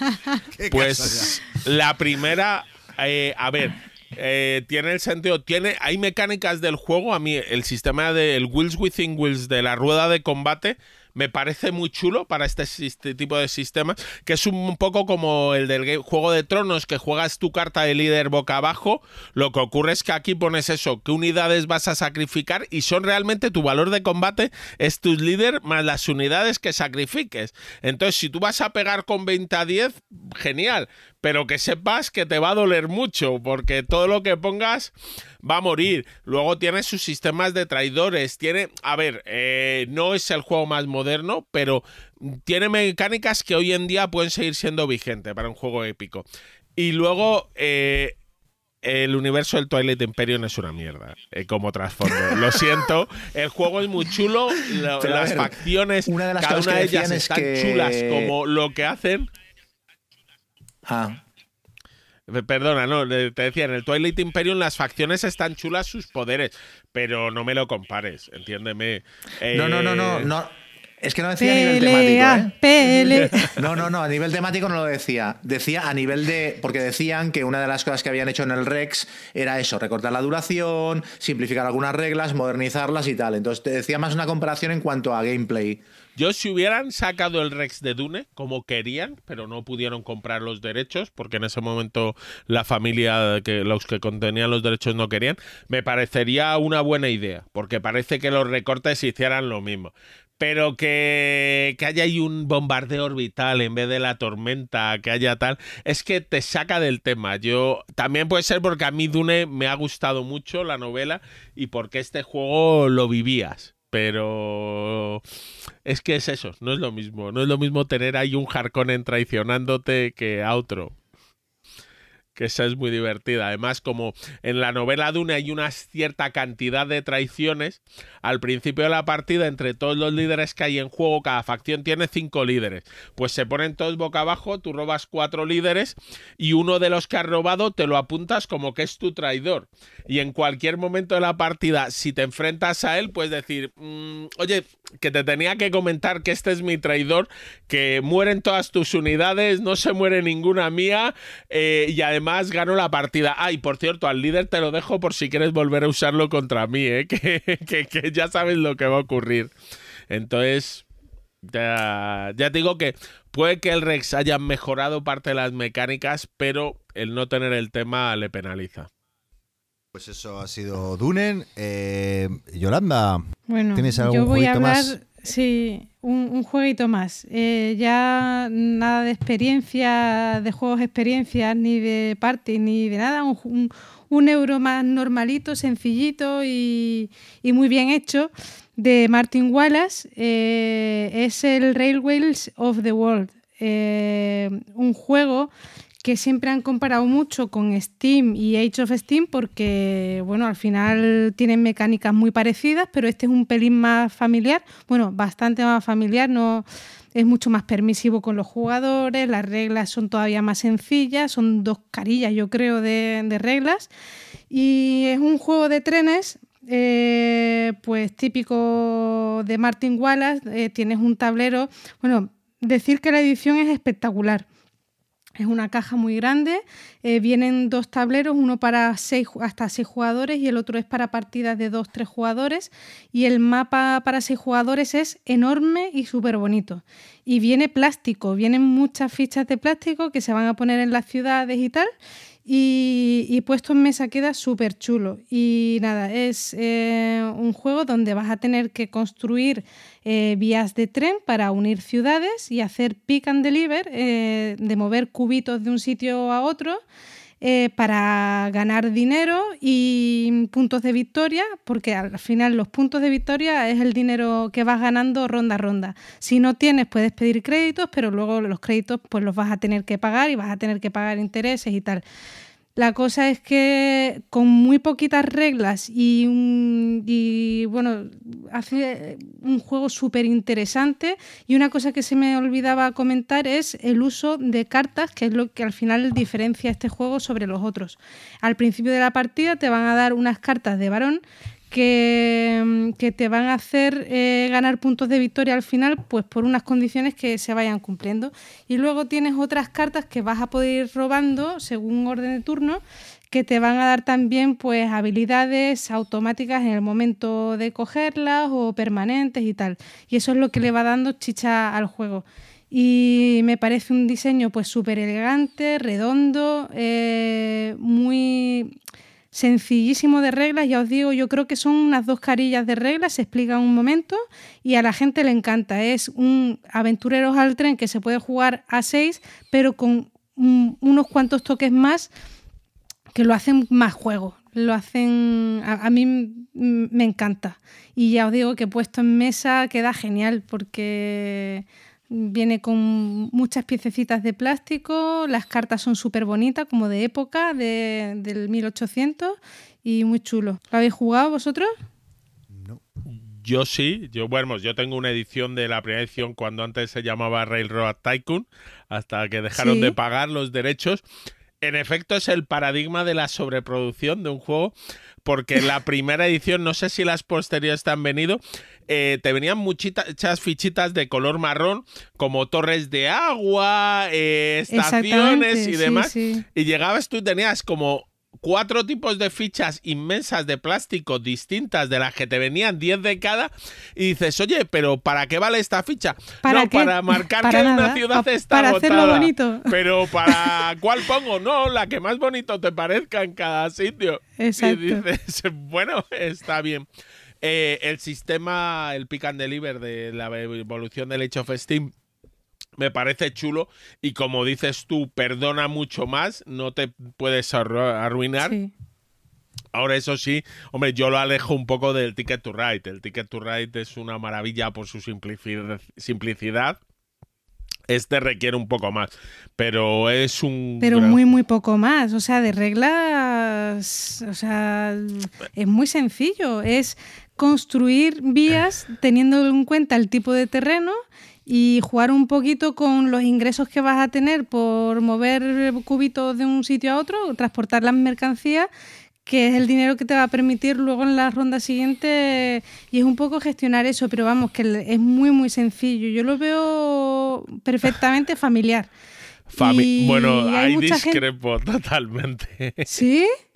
Yo es que veo familiar eh, al Ticket to Ride y a algo un poquito más que el Ticket to Ride. Ya todo lo demás no quiere decir que cada uno juegue con su familia, pero yo un juego familiar lo llamo un juego como el Ticket to Ride que entren las instrucciones en cuatro páginas como mucho.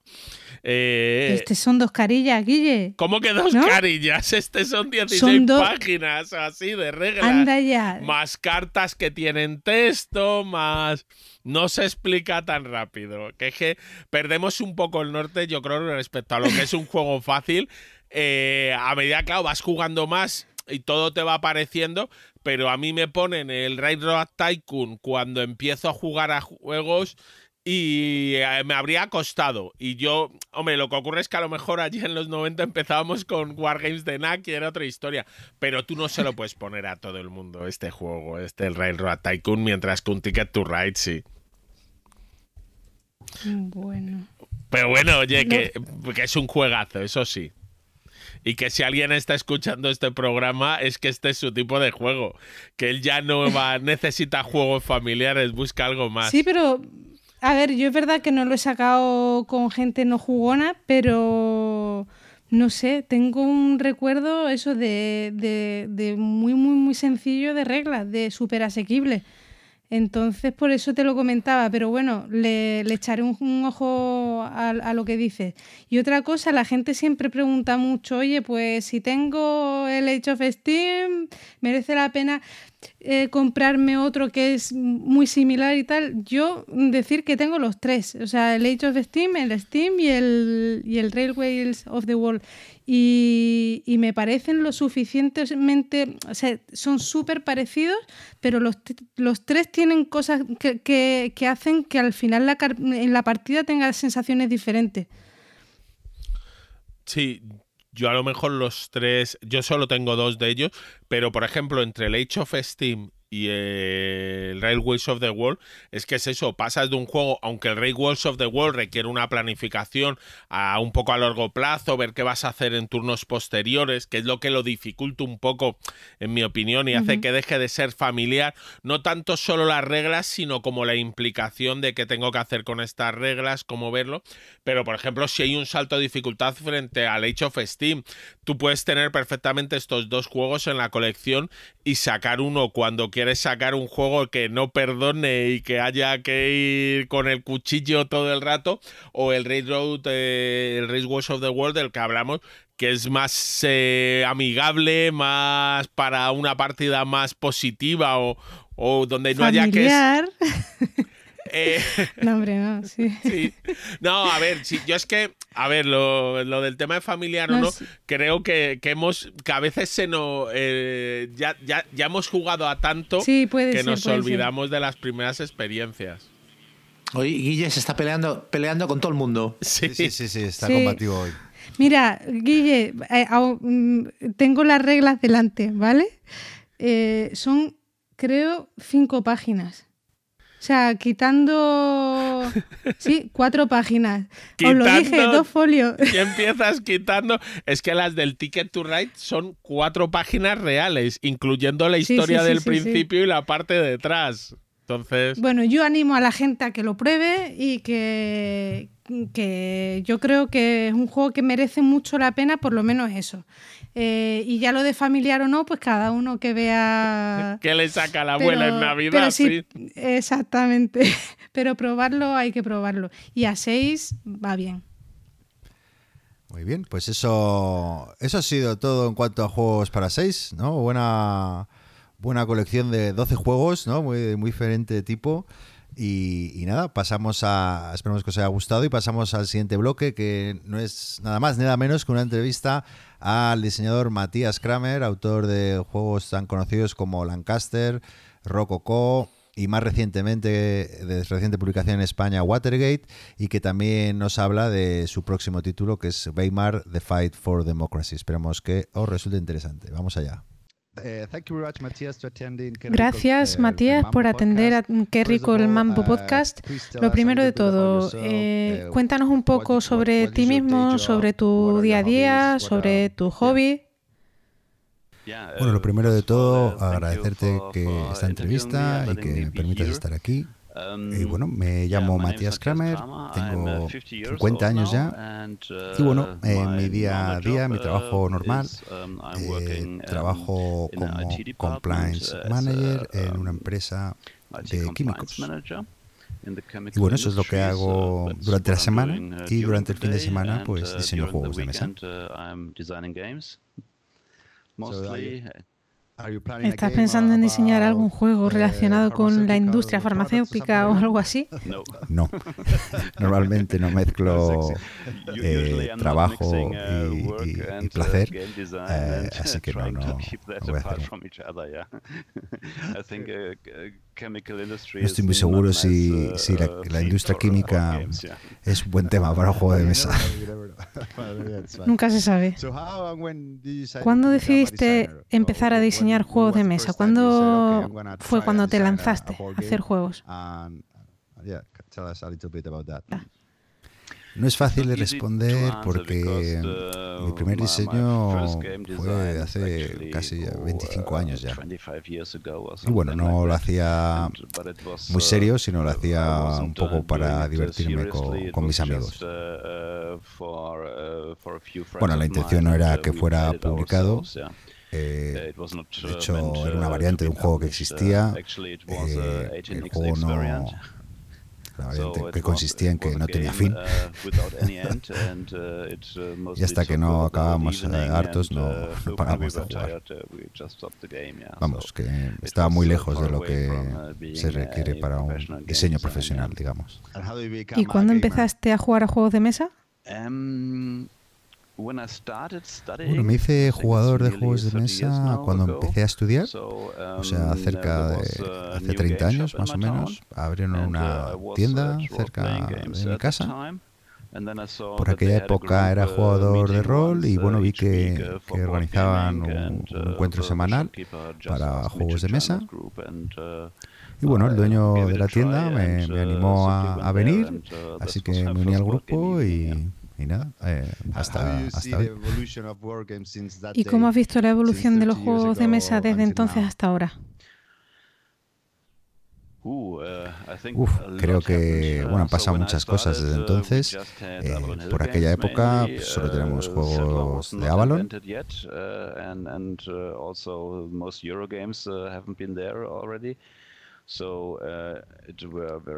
Y bueno, eran juegos muy largos que si los juegas a día de hoy, pues eh, vas a ver que no están pulidos mecánicamente. Y bueno, quizás no son tan elegantes como los juegos que tenemos hoy en día. Y sí, desde luego que han pasado muchas cosas desde entonces. Ya que luego, bueno, surgieron los Eurogames, que son juegos quizá más elegantes y, y bueno, trae además con una duración más ajustada, 60, 90 minutos. Sí, y bueno, creo que quizá el- los grandes desarrollos de la industria en los últimos cinco años quizá es que, que los juegos cada vez tienen un tema más, más, más fuerte. What, what, what games are you playing now, Matías? ¿Qué juegos estás jugando ahora, Matías? ¿Cuál es tu preferido de 2019? Si juego solo para divertirme, prácticamente solo juego Wargames.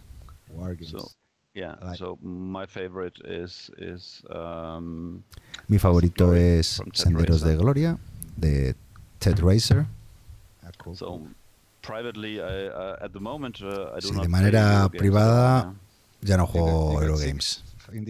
Ah, ¿Te has cansado un poco? Sí, eh, cansado de, de juegos con ensalada de puntos y con un tema muy pegado. Es verdad que al final todos evolucionamos un poco y eso está bien porque hace que nos lo pasemos bien. Y he visto también una evolución en tus diseños, especialmente en Watergate.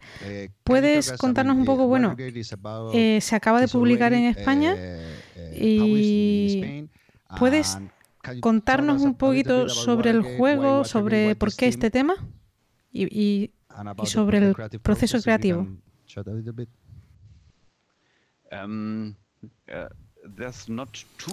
Tampoco te creas que tengo que contar mucho sobre proceso creativo, porque normalmente a mí me lleva el diseño de un juego de dos a tres años, ese es el ciclo que suelo emplear, que es lo que me lleva desde que empiezo hasta que se lo entrego al editor que ya empieza con su proceso. Y bueno, Watergate no tardé tanto, tardé unos cuatro meses en diseñarlo. Y, desde que lo entregué al editor, o sea, la primera vez que lo entregué, no ha sufrido muchos cambios.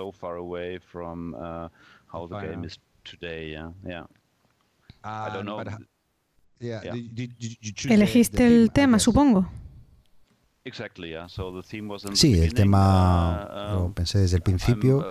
Y bueno, soy muy fan de estos juegos de, con mecánica de, de tira y afloja. Que bueno, lo puedes encontrar, por ejemplo, en Churchill de Mark Herman. No sé si conoces este juego. ¿Por qué Watergate? Eh, ¿Eres fan de la Guerra Fría, de Nixon? ¿O por qué? ¿Por qué elegiste este tema? Que es mm, fantástico, ¿eh? Pero, pero ¿por qué? ¿Por qué? ¿Por qué lo elegiste? Siempre intento escoger temas que, bueno, que, sean muy fuertes, muy potentes y que, y que, y que propongan un conflicto. Bueno, siempre estoy investigando eh, por aquí, por YouTube o por, estos tipos de sitios eh, sobre temas que, me apasionan. Bueno, sobre todo eh, eh, historia y temas políticos, que me encanta. Y por supuesto el caso Watergate, que además encuentro que hay un paralelismo entre, este caso y lo que está ocurriendo 40 años después. Y, ves este juego como algo que haya cambiado tu forma de diseñar, porque la, las reseñas están siendo buenísimas en toda Europa, ahora se ha publicado en España, en diferentes eh, países. No es el primer juego de este estilo que hago, eh, me refiero no es mi primer card driven game, porque bueno, todavía sigo trabajando en Weimar, otro juego político, que bueno, por cierto, Weimar lo, sí que cumple este ciclo que te he comentado de los tres años, y bueno, lo, lo empecé antes incluso que Watergate, y bueno, digamos que ahora que juego más Wargames, pues también está influenciando la manera en que diseño juegos. Sí, diría que realmente el cambio es lo que eh, viene producido por lo que estoy jugando.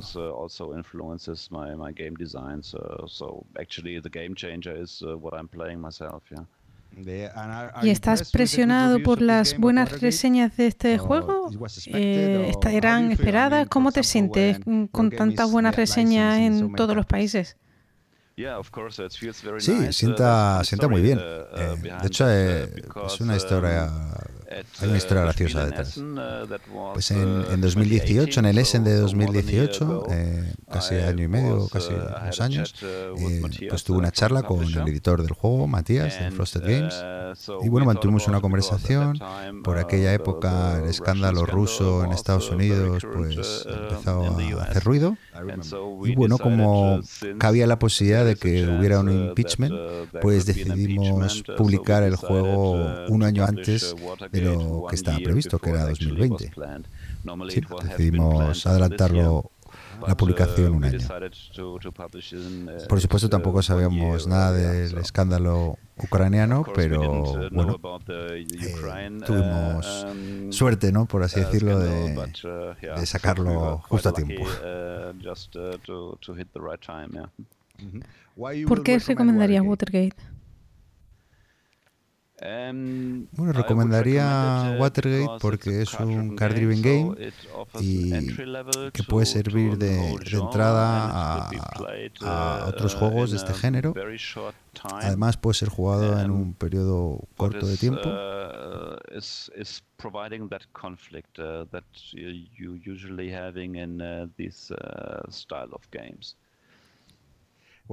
Vamos a hablar ahora de Weimar. Eh, va a ser tu próximo juego. ¿Sabes cuándo más o menos podrá estar disponible? Sí, esperamos tenerlo para las GenCon. Bueno, espero que, llegue a tiempo. Vale, ¿y puedes contarnos un poquito sobre el juego? Eh, sabemos que está ambientado en el periodo de Weimar. ¿Puedes eh, resumirnos un poquito las mecánicas, un poquito sobre el juego. Sí, claro. Bueno, Weimar es un juego político bastante largo. De hecho, si lo juegas completo, pues lleva dura unas seis horas. Es un card driven game y bueno, se juega a cuatro jugadores. Solo se puede jugar a cuatro jugadores. A lo mejor alguien puede diseñar un, bot, pero por el momento es estrictamente un juego para cuatro jugadores. Bueno, lo que hace especial al juego es que hay cuatro facciones y al igual que ocurrió, o al igual que ocurrió en la historia, pues eh, son facciones asimétricas. Y bueno, estas facciones representan el eh, sistema político de la República de Weimar, que va desde 1919 a 1930. Y bueno, tenemos dos partidos democráticos, uno el Partido Socialista y otro el Partido Central, por así decirlo. Y también tenemos dos partidos radicales radicales, eh, los comunistas por la, el lado de la izquierda y los nacionalistas por la derecha. que no son los, el Partido Nacional Socialista, que, que, bueno, sí, es un, un periodo donde hubo mucho nacionalismo. y bueno, lo que es especial de este juego es que siempre hay una lucha entre demócratas y no demócratas pero también tienes una lucha entre la izquierda y la derecha. Y el tema principal del juego, bueno, son las políticas de aquella época. Tiene aspectos militares, por supuesto, ya que hubo muchas peleas en la calle en aquellos tiempos. Pero fundamentalmente es una batalla sobre diferentes temas. Y bueno, lo que intentamos controlar son los, los diferentes temas y la gracia está en que cada, cada tema tiene un significado. Por ejemplo, si el tema es eh, económico, pues tienes la oportunidad de influenciar los aspectos económicos. También hay temas de asuntos exteriores. Eh, bueno, hay una gran variedad de temas que tiene un sentido. No se trata solo de ganar puntos porque sí. Y bueno, pues, el que consiga influenciar de mejor manera la República pues será el ganador de la partida.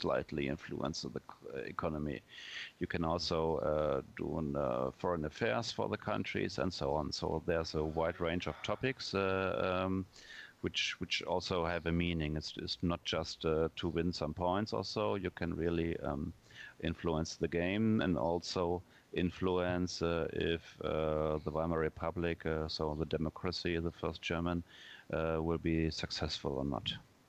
Suena muy interesante. Y, has eh, terminado con el diseño del juego? Sí, sí, sí, el diseño está acabado desde hace unas semanas. ¿Y estás testeándolo un poco? Y bueno, ahora estamos uh, subiendo a Bessel para uh, poder hacer testeos. Uh, eh, lo, lo, único que es difícil encontrar gente que pueda testear el juego durante seis horas seguidas.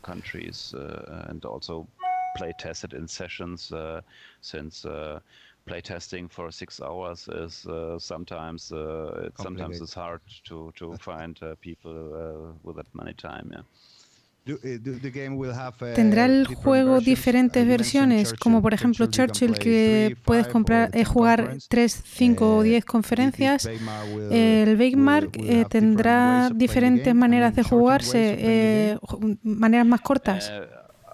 No, a día de hoy no. Tienes que jugar el juego completo, es decir, empiezas en 1918. Pero bueno, el juego puede ser mucho más corto porque simplemente la República de Weimar caiga y, bueno, el país caiga en la anarquía. Puede que haya una revolución bolchevique, o lo que sea.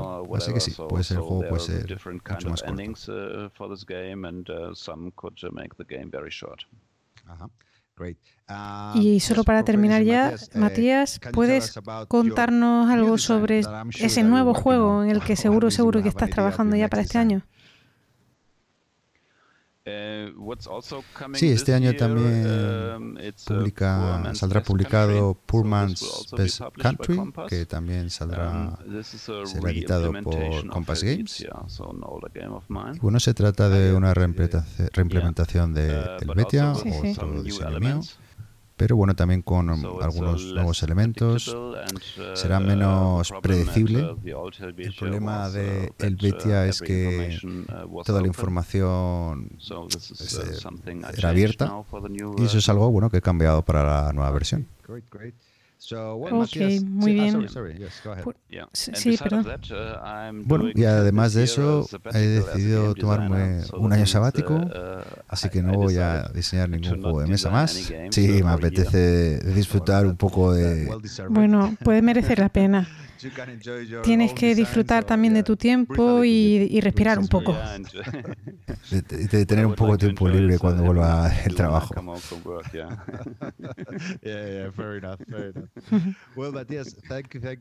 Bueno, muchas, muchas gracias, Matías, por uh, atendernos.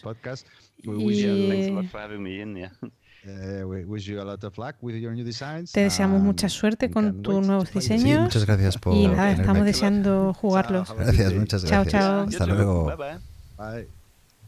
Bueno, pues eso ha sido la entrevista a Matías Kramer. Ahora para terminar, pues vamos a, a la- a leer un poco los comentarios que nos habéis ido dejando en las diferentes plataformas y las distintas preguntas que nos planteáis. Empezando por, eh, a ver, tenemos aquí a Matías Leiva desde Argentina que nos felicita por el programa y nos preguntan que qué opinamos de la nueva edición de Pack Renaissance de Más que Oca que por lo que tengo entendido he oído muy buenas cosas, que está muy bien la edición, incluso Carte, ¿no? Ha escrito una guía estratégica y parece ser que, que la gente está muy contenta con el juego. Y bueno, nos recomienda, nos pregunta si, si, si por calidad, diseño, precio, pues yo te diría, Matías, que sí, por lo que tengo entendido, yo no lo, lo he visto, pero todo el mundo habla muy bien de esta edición y bueno, es un juego con mucho, con muy buenas críticas y, y que si te gusta ese rollo, pues avanti. Yo la tengo en, en casa, me, me la he pillado, todavía no lo he jugado, pero la edición es muy, muy buena. Y la guía estratégica y el- los comentarios históricos que han puesto, es una edición súper completa. Yo sí que la recomiendo. Yo, yo me he pillado hasta los florines metálicos que vienen con el juego. ¿No es un poco cara? ¿Cuánto cuesta? No, Yo el otro día la Eh. vi a, a 55 o una cosa así.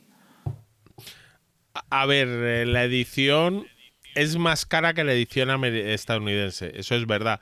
También viene con otro tamaño de cartas, eh, vienen las guías estratégicas, se ha hecho un trabajo, se ha mejorado el diseño, viene con un tablero que la edición estadounidense no lo trae. Entonces, mm, ya está si valoras o no los componentes. Vale. Tiene un trabajo detrás, a lo mejor es un poco cara. A ver, tampoco. Yo, yo no la tengo, ¿eh? porque a mí los packs no son santo de mi devoción. Pero tiene un trabajo detrás. Ahora, luego también cada uno puede valorarlo y decir, oye, en un momento dado esto no me interesa, me voy a por una edición en inglés que es más barata y lo- la verás más barata, o esto que traes si me compensa y voy a por esta edición. También- No, digo porque a mí me parece que hay un contraste entre la edición super chiqui eh, que se vendía al principio, que era casi de bolsillo, que decían que luego la, abrías y, y sacabas el reglamento y quitabas el precinto de las cartas y no te cabía, no podías volver a cerrar la caja. Entonces me parece que eso es un extremo, pero claro, el cajómetro que vi el otro día en una tienda me pareció que coño, Pues pues esto era una cajita súper que- pequeña. No hay aire, ¿eh? o sea, cero. No Sí. caben las cosas. De hecho, las cartas enfundadas tienes problemas para, para meterlas Joder. y con, con el inserto dentro. Bueno, pero es que las piezas del juego. Claro, sí, puede, pero yo, yo a mí me cuesta mucho tirar los insertos. Pero que han, han aumentado el tamaño de carta entonces. Sí, de, de Ah, la- vale. no, no, de las cartas y de las piezas de, de madera. Ujú. La han aumentado de, de- de tamaño. Y ya te digo, sin, sin aire ninguno. A mí la edición me ha gustado mucho. O sea, yo, yo estoy contenta y no tiene nada que ver con la otra. O sea, que eh, más que Oca, eh, la- tanto esta como la del Pax eh, Porfiriana. mm, Porfiriana son unas pedazos de ediciones. O sea, comparadas con la americana, para mi gusto. Pues eso, Matías, ya sabes, cómpratelo. También está Bruno Forjanes, que nos dice que gran programa y que se le ha metido entre ceja y el Churchill y nos pregunta si se salva algo de la fecha. Y aquí quiero, eh, a, lo mejor no nos entendiste mal, eh, nosotros hablamos de pura rumorología y que creemos que, que, que De Beer está interesado, pero, pero Chema, no sé si tú tienes más información al respecto. Eh, bueno, pues sí, lo van a sacar. Pero no, pero Sí, vamos, sí. por delante acaban de sacar el Here Stand, por delante tienen el ¿cómo se llama aquel de, la Guerra del Pacífico? El Empire of el the Sun. Polis, el Empires of the Sun, no, hablaba más que nada de, de juegos de GMT. O sea, por delante tiene el, el Here Stand que acaba de salir y el Empires of the Sun antes de que salga el Churchill, creo yo. A menos que por Empires of the Sun en teoría está en, la- en las fases finales. ya, debería salir en verano, sí. lo que dijeron. Yo creo Entonces que. yo supo, Sí, supongo año que viene, Churchill, ¿no? Quizás. O finales de año como muy corriendo. No creo, yo diría año que viene, yo creo, con los ritmos Mm. que lleva De Beer, porque sí, yo creo que lo han confirmado en el último De Beer News. Sí, sí, sí. Y Sí, sí, sí. si va bien la cosa, yo diría enero o febrero del año que viene. Bueno, pues esperemos. Luego también está Iván y Misut y Pablo Pazo que nos piden un especial de abstractos ya. Que Iván dice que más madera es prácticamente imposible. La cara de Guille. Y, y creo que es- tiene pinta de que aquí va a ser imposible también, Iván, pero Que no, que, Sí, que- lo que es- haremos. sí, sí, Sí. es que podemos Sí. hacernos un, un crossover, si no, ahí. Y invitamos a Iván para que venga a hablar. yo ese día me voy con Edgar a hablar de Con Eurogame. Chema, me parece. No, hombre, no. Sí, hombre, sí, hagamos un programa de abstractos. No, yo me portaré bien y buscaré algo que. que, Que mole. seguro que encuentras algo. El Catacombs es abstracto, más o menos. Yo Hasta creo, cierto punto, concepto, sí. Hasta cierto punto. O usa piezas de madera, como muchos abstractos. Bueno, luego está Pedrote, que decía que gran programa, a pesar de llamarle viejo, yo, eso va por ti. Que Eh, va, va, luego- va. Estamos en la media, Pedrote.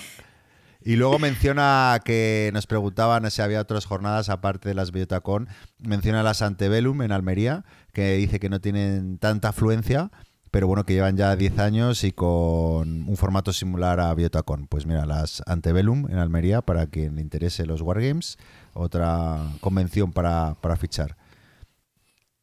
Luego también tenemos, a ver, bueno, pues Kike Starter 74, ¿no? Que nos habla de, bueno, que está muy contento con los criterios claros y bien argumentados. Y, y dice que este formato está es el adecuado para el verbo de Chema Pamundi. Chema, ¡Oh! Aquí tienes un halago. No, no cayó ni debajo del agua, ¿no? Es una manera amable de decírmelo. No, no, al revés, que este es tu, este es tu medio, olvídate ya de YouTube. Claro. De hecho, me he olvidado. O sea, estoy aquí que hace un año que no saco vídeo. Bueno, luego está Gauldron, que pregunta, le gustan mucho los Dead Building. Y, y bueno, que tiene, una, tiene algunos cuantos, entre ellos a EOSN. Entonces pregunta eh, que con cuál os quedaríais, con el normal o el Legacy. Entiendo que habla de, de- específicamente de la EOSN. Eh, yo es que no lo, no lo he jugado. No sé si vosotros. eh, ¿Pero qué se refiere? ¿Para empezar o como Sí. no especifica? Sí, ¿no? entrando de nuevas, entrando de nuevas, sí. Ah. Dice. A ver, yo lo mejor que le veo a Lion's End es que es un tutorial excelente para aprender a jugar al juego. Y lo peor que le veo es que cuando lo acabas de jugar te das cuenta que te tendrías que haber comprado el Lion's End básico porque tampoco hay para tanto de dificultad. Yo le recomendaría a cualquiera de los otros. Yo creo Sí. que el Legacy, si te gusta mucho, está bien la experiencia, el viaje, pero si lo vas a jugar mucho, la primera o la segunda oleada, creo que merece más la pena. Sí. O incluso la cuarta hora con el modo campaña. De- Cualquiera de las cajas básicas, en Sí. realidad. Yo pro- probaría cualquiera antes que el Legacy. Luego ya Sí. si te has jugado la primera o la que sea te- y te gusta, puedes lanzarte a por el Legacy. O sea, ya si quieres más, más, más sencillez, la caja original. Y si quieres empezar con algo más duro, el War Eternal. Pero sí, ahí ya lo que, te entre, lo que te entre más por los ojos o que se ajuste más a tu, a tu capacidad o a tus gustos. Muy bien, pues eso es. Luego Mami Mipel eh, dice que gran programa, que una maravilla oírnos y que nos manda un beso. Pablo Pazo, que ya es un clásico de nuestros comentarios, que bueno, pues eh, habla, bueno, escribe un texto bastante largo, ¿no? Y que, y que bueno, que eh, está con los dientes largos de escuchar la crónica de Yol en las, en las Bellota. Y que, bueno, que pregunta si está dubitativo en la- cosa de iniciarse en los Wargames y si, si es el Aníbal una buena elección para, para empezar. ¿Qué, ¿Qué haríais vosotros? El Aníbal es A un ver. juegazo, pero para iniciarte en los wargames Sí. es que no es Yo un wargame. es un- Bueno, pero al final es un conflicto. No, no me refiero a que es un juego. Bueno, ahí ya entramos en otro debate. A mí sí me parece La- un wargame. No, la cosa es que al final van a tener razón y la curva de aprendizaje sí que es altita. Eh, pero porque el otro día lo intenté jugar sola con, con otro compañero ahí en el club y nos costó, nos costó la partida. Pero lo jugamos. Lo bueno de los Wargames es que al contrario que con los Eurogames, si te equivocas en algo, no pasa nada y la partida funciona. En un Eurogame, como te equivoques en una regla, eh, rompes el juego. Y en los Wargames no, no suele pasar esto. Entonces, mm, creo que en el comentario también ponía que le apasionaba mucho la- la- las guerras púnicas y tal, el periodo histórico. Entonces, al final eso es lo más importante. Si esa motivación para aprenderlo y alguien con quien compartirlo, pues yo le animo a que se lo compre. Hay que decir que en mis tiempos, ah, abuelo cebolleta, eh, teníamos bastantes menos hostias para. Quiero decir, mm, había mucha gente que empezaba con el squad leader porque no había otra cosa y sobrevivían y se lo empollaban y, y, no, Claro. eh, o hin- hincaban codos y, y jugaban. ¿Sabes? O sea que también, o sea, equivocarte y comprarte un juego demasiado complicado, o sea, tampoco hay que obsesionarse con el rollo de no tengo que, tengo que hacerme tutoriales a mí mismo de juegos sencillos hasta tener capacidad para llegar a un no, pues a veces Yo te coges un juego, te coges un Combat Commander Mm. eh, o un Conflict of Heroes y puedes sobrevivir tranquilamente al aprendizaje. Pero eso, si quieres, de hecho, las dos recomendaciones que haces son buenas para iniciarse Sí. en el Wargame, más propiamente el Wargame. A ver, el Aníbal lo podrás jugar. También en tu época el porcentaje de población que jugábamos Chema era bastante menos, porque Sí, alguno había muerto después de leerse Sí, las reglas del Squad Leader o Claro, estaba en estado cojones, porque- vegetativo. Pero, como decimos, eh, el Aníbal lo que destila es tema. Si te gusta el tema de, de la Segunda Guerra Púnica, lánzate a por él. Lo que sí que tienen el, lo que sí que tienen los wargames de iniciación buenos que como, o sea, te enganchan por el tema. O sea, te ves allí Sí. comandando ejércitos, no te tienes que preocupar de que no entiendas, no entiendas tal regla o tal otra, entonces te ves metido en la película. Lo que hablábamos antes del memoir y de en realidad de todos los juegos de la serie Command and Colors, ¿no? Tienen el punto este de que, hostia, no dejas de ten- tiene lo básico, hexágonos, movimiento de unidades, combate tal, destilado de manera que estás más metido en la película que pendiente de, de revisar las reglas. Esa es la ventaja que tienen los juegos de iniciación. Muy bien. Pues nada, esperemos que, que, Pablo, que, pues, que te haya quedado más claro. Luego, por último, nos dice María Luisa Torres que, que, bueno, que le encanta el programa y, y, bueno, nos hace una petición. Ella vive en Sevilla, le encantaría introducirse en el mundo de los wargames y nos pregunta si conocemos algún grupo o asociación para introducirse eso en los wargames. No sé si Joel, tú que eres de, del sur, Eh, si conoces le puedes En recomendar. Sevilla no conozco ningún sitio en Sevilla capital, pero siendo hermanas hay una asociación que se llama Queremos Jugar, creo que era. Tienen página web y tal, y, y- son súper activos y hacen unas jornadas que son bastante conocidas. No, es- no específicamente de Wargames, pero de juegos de mesa, y ahí puede encontrar a gente, y si no, pues que se venga a Cádiz, que lo tiene bastante cerquita, que en marzo eh, la Asociación Mueve Ficha de, de Cádiz Capital va a organizar unas jornadas y va a haber una sección de Wargames de iniciación y más avanzado. Entonces, pues puede ser un buen momento para que, para que los pruebe. Bueno, pues muy bien. Ahí tienes, María Luisa, la, la recomendación de Yol. Y bueno, eh, luego, Yol, tú también querías agradecer a Tavo, ¿no? Que ha estado ahí animando Sí. el Twitter, poniendo ahí un que hilito. es un mega crack. El otro día en Twitter hizo un comentario un poco ahí espontáneo porque alguien eh, nos pidió efectivamente el programa para seis jugadores y de juegos de seis, para seis jugadores y él puso, bueno, mm, por ejemplo, Quartermaster General, eh, World War II, 1, 2, 3, respondo otra vez. Y entonces, a raíz de ese comentario, muchísima gente pues puso dio esa aportación de, de juegos para seis jugadores y estaba el Viticulture, estaba el, el del que hablaba, el. Railways of the World, el Up, Incómodos Invitados. Sí, buenas recomendaciones también. Sí. Sí, es verdad, ¿cómo no, cómo no hemos hablado del etnos? porque eran tres los que entraban, pero es un juegazo, ¿eh? Es un juegazo, pero de escándalo. Y, y las partidas distintas que salen eligiendo Oh. una raza, otra, una Muy variedad. rejugable, ¿eh? Sí. Es tremendo, tremendo, tremendo. Es un pepino. Es, para mí es el Y mejor ahora juego de también está baratito porque también es un juego que están liquidando, parece ser, y está a 24 Sí. euros. Sí, sí, sí. Muy bien, Tremendo. pues, pues eso ha sido todo. Eh, agradecer eh, a nuestros oyentes. Recordaros que podéis comentarnos en iBox, que también estamos en Spotify y en iTunes, ¿no? en Apple. Y, y, bueno, también a través de la cuenta de Twitter, que rico el mambo, podéis eh, contactar con nosotros y agradeceros el que estéis ahí comentando y con tan, tantos mensajes positivos. Eh, nada, esto ha sido todo. Esperemos que os haya gustado y eh, os mandamos todos un saludo. Guille, John, gracias por escucharnos a Gracias a todos. todos. Un saludo. Hasta Pax pronto. Magnifica, Velum Gloriosum. Exacto. Y probar alguna de estas experiencias que tenéis que probar una vez en la vida al menos. Cada lustro. un abrazo.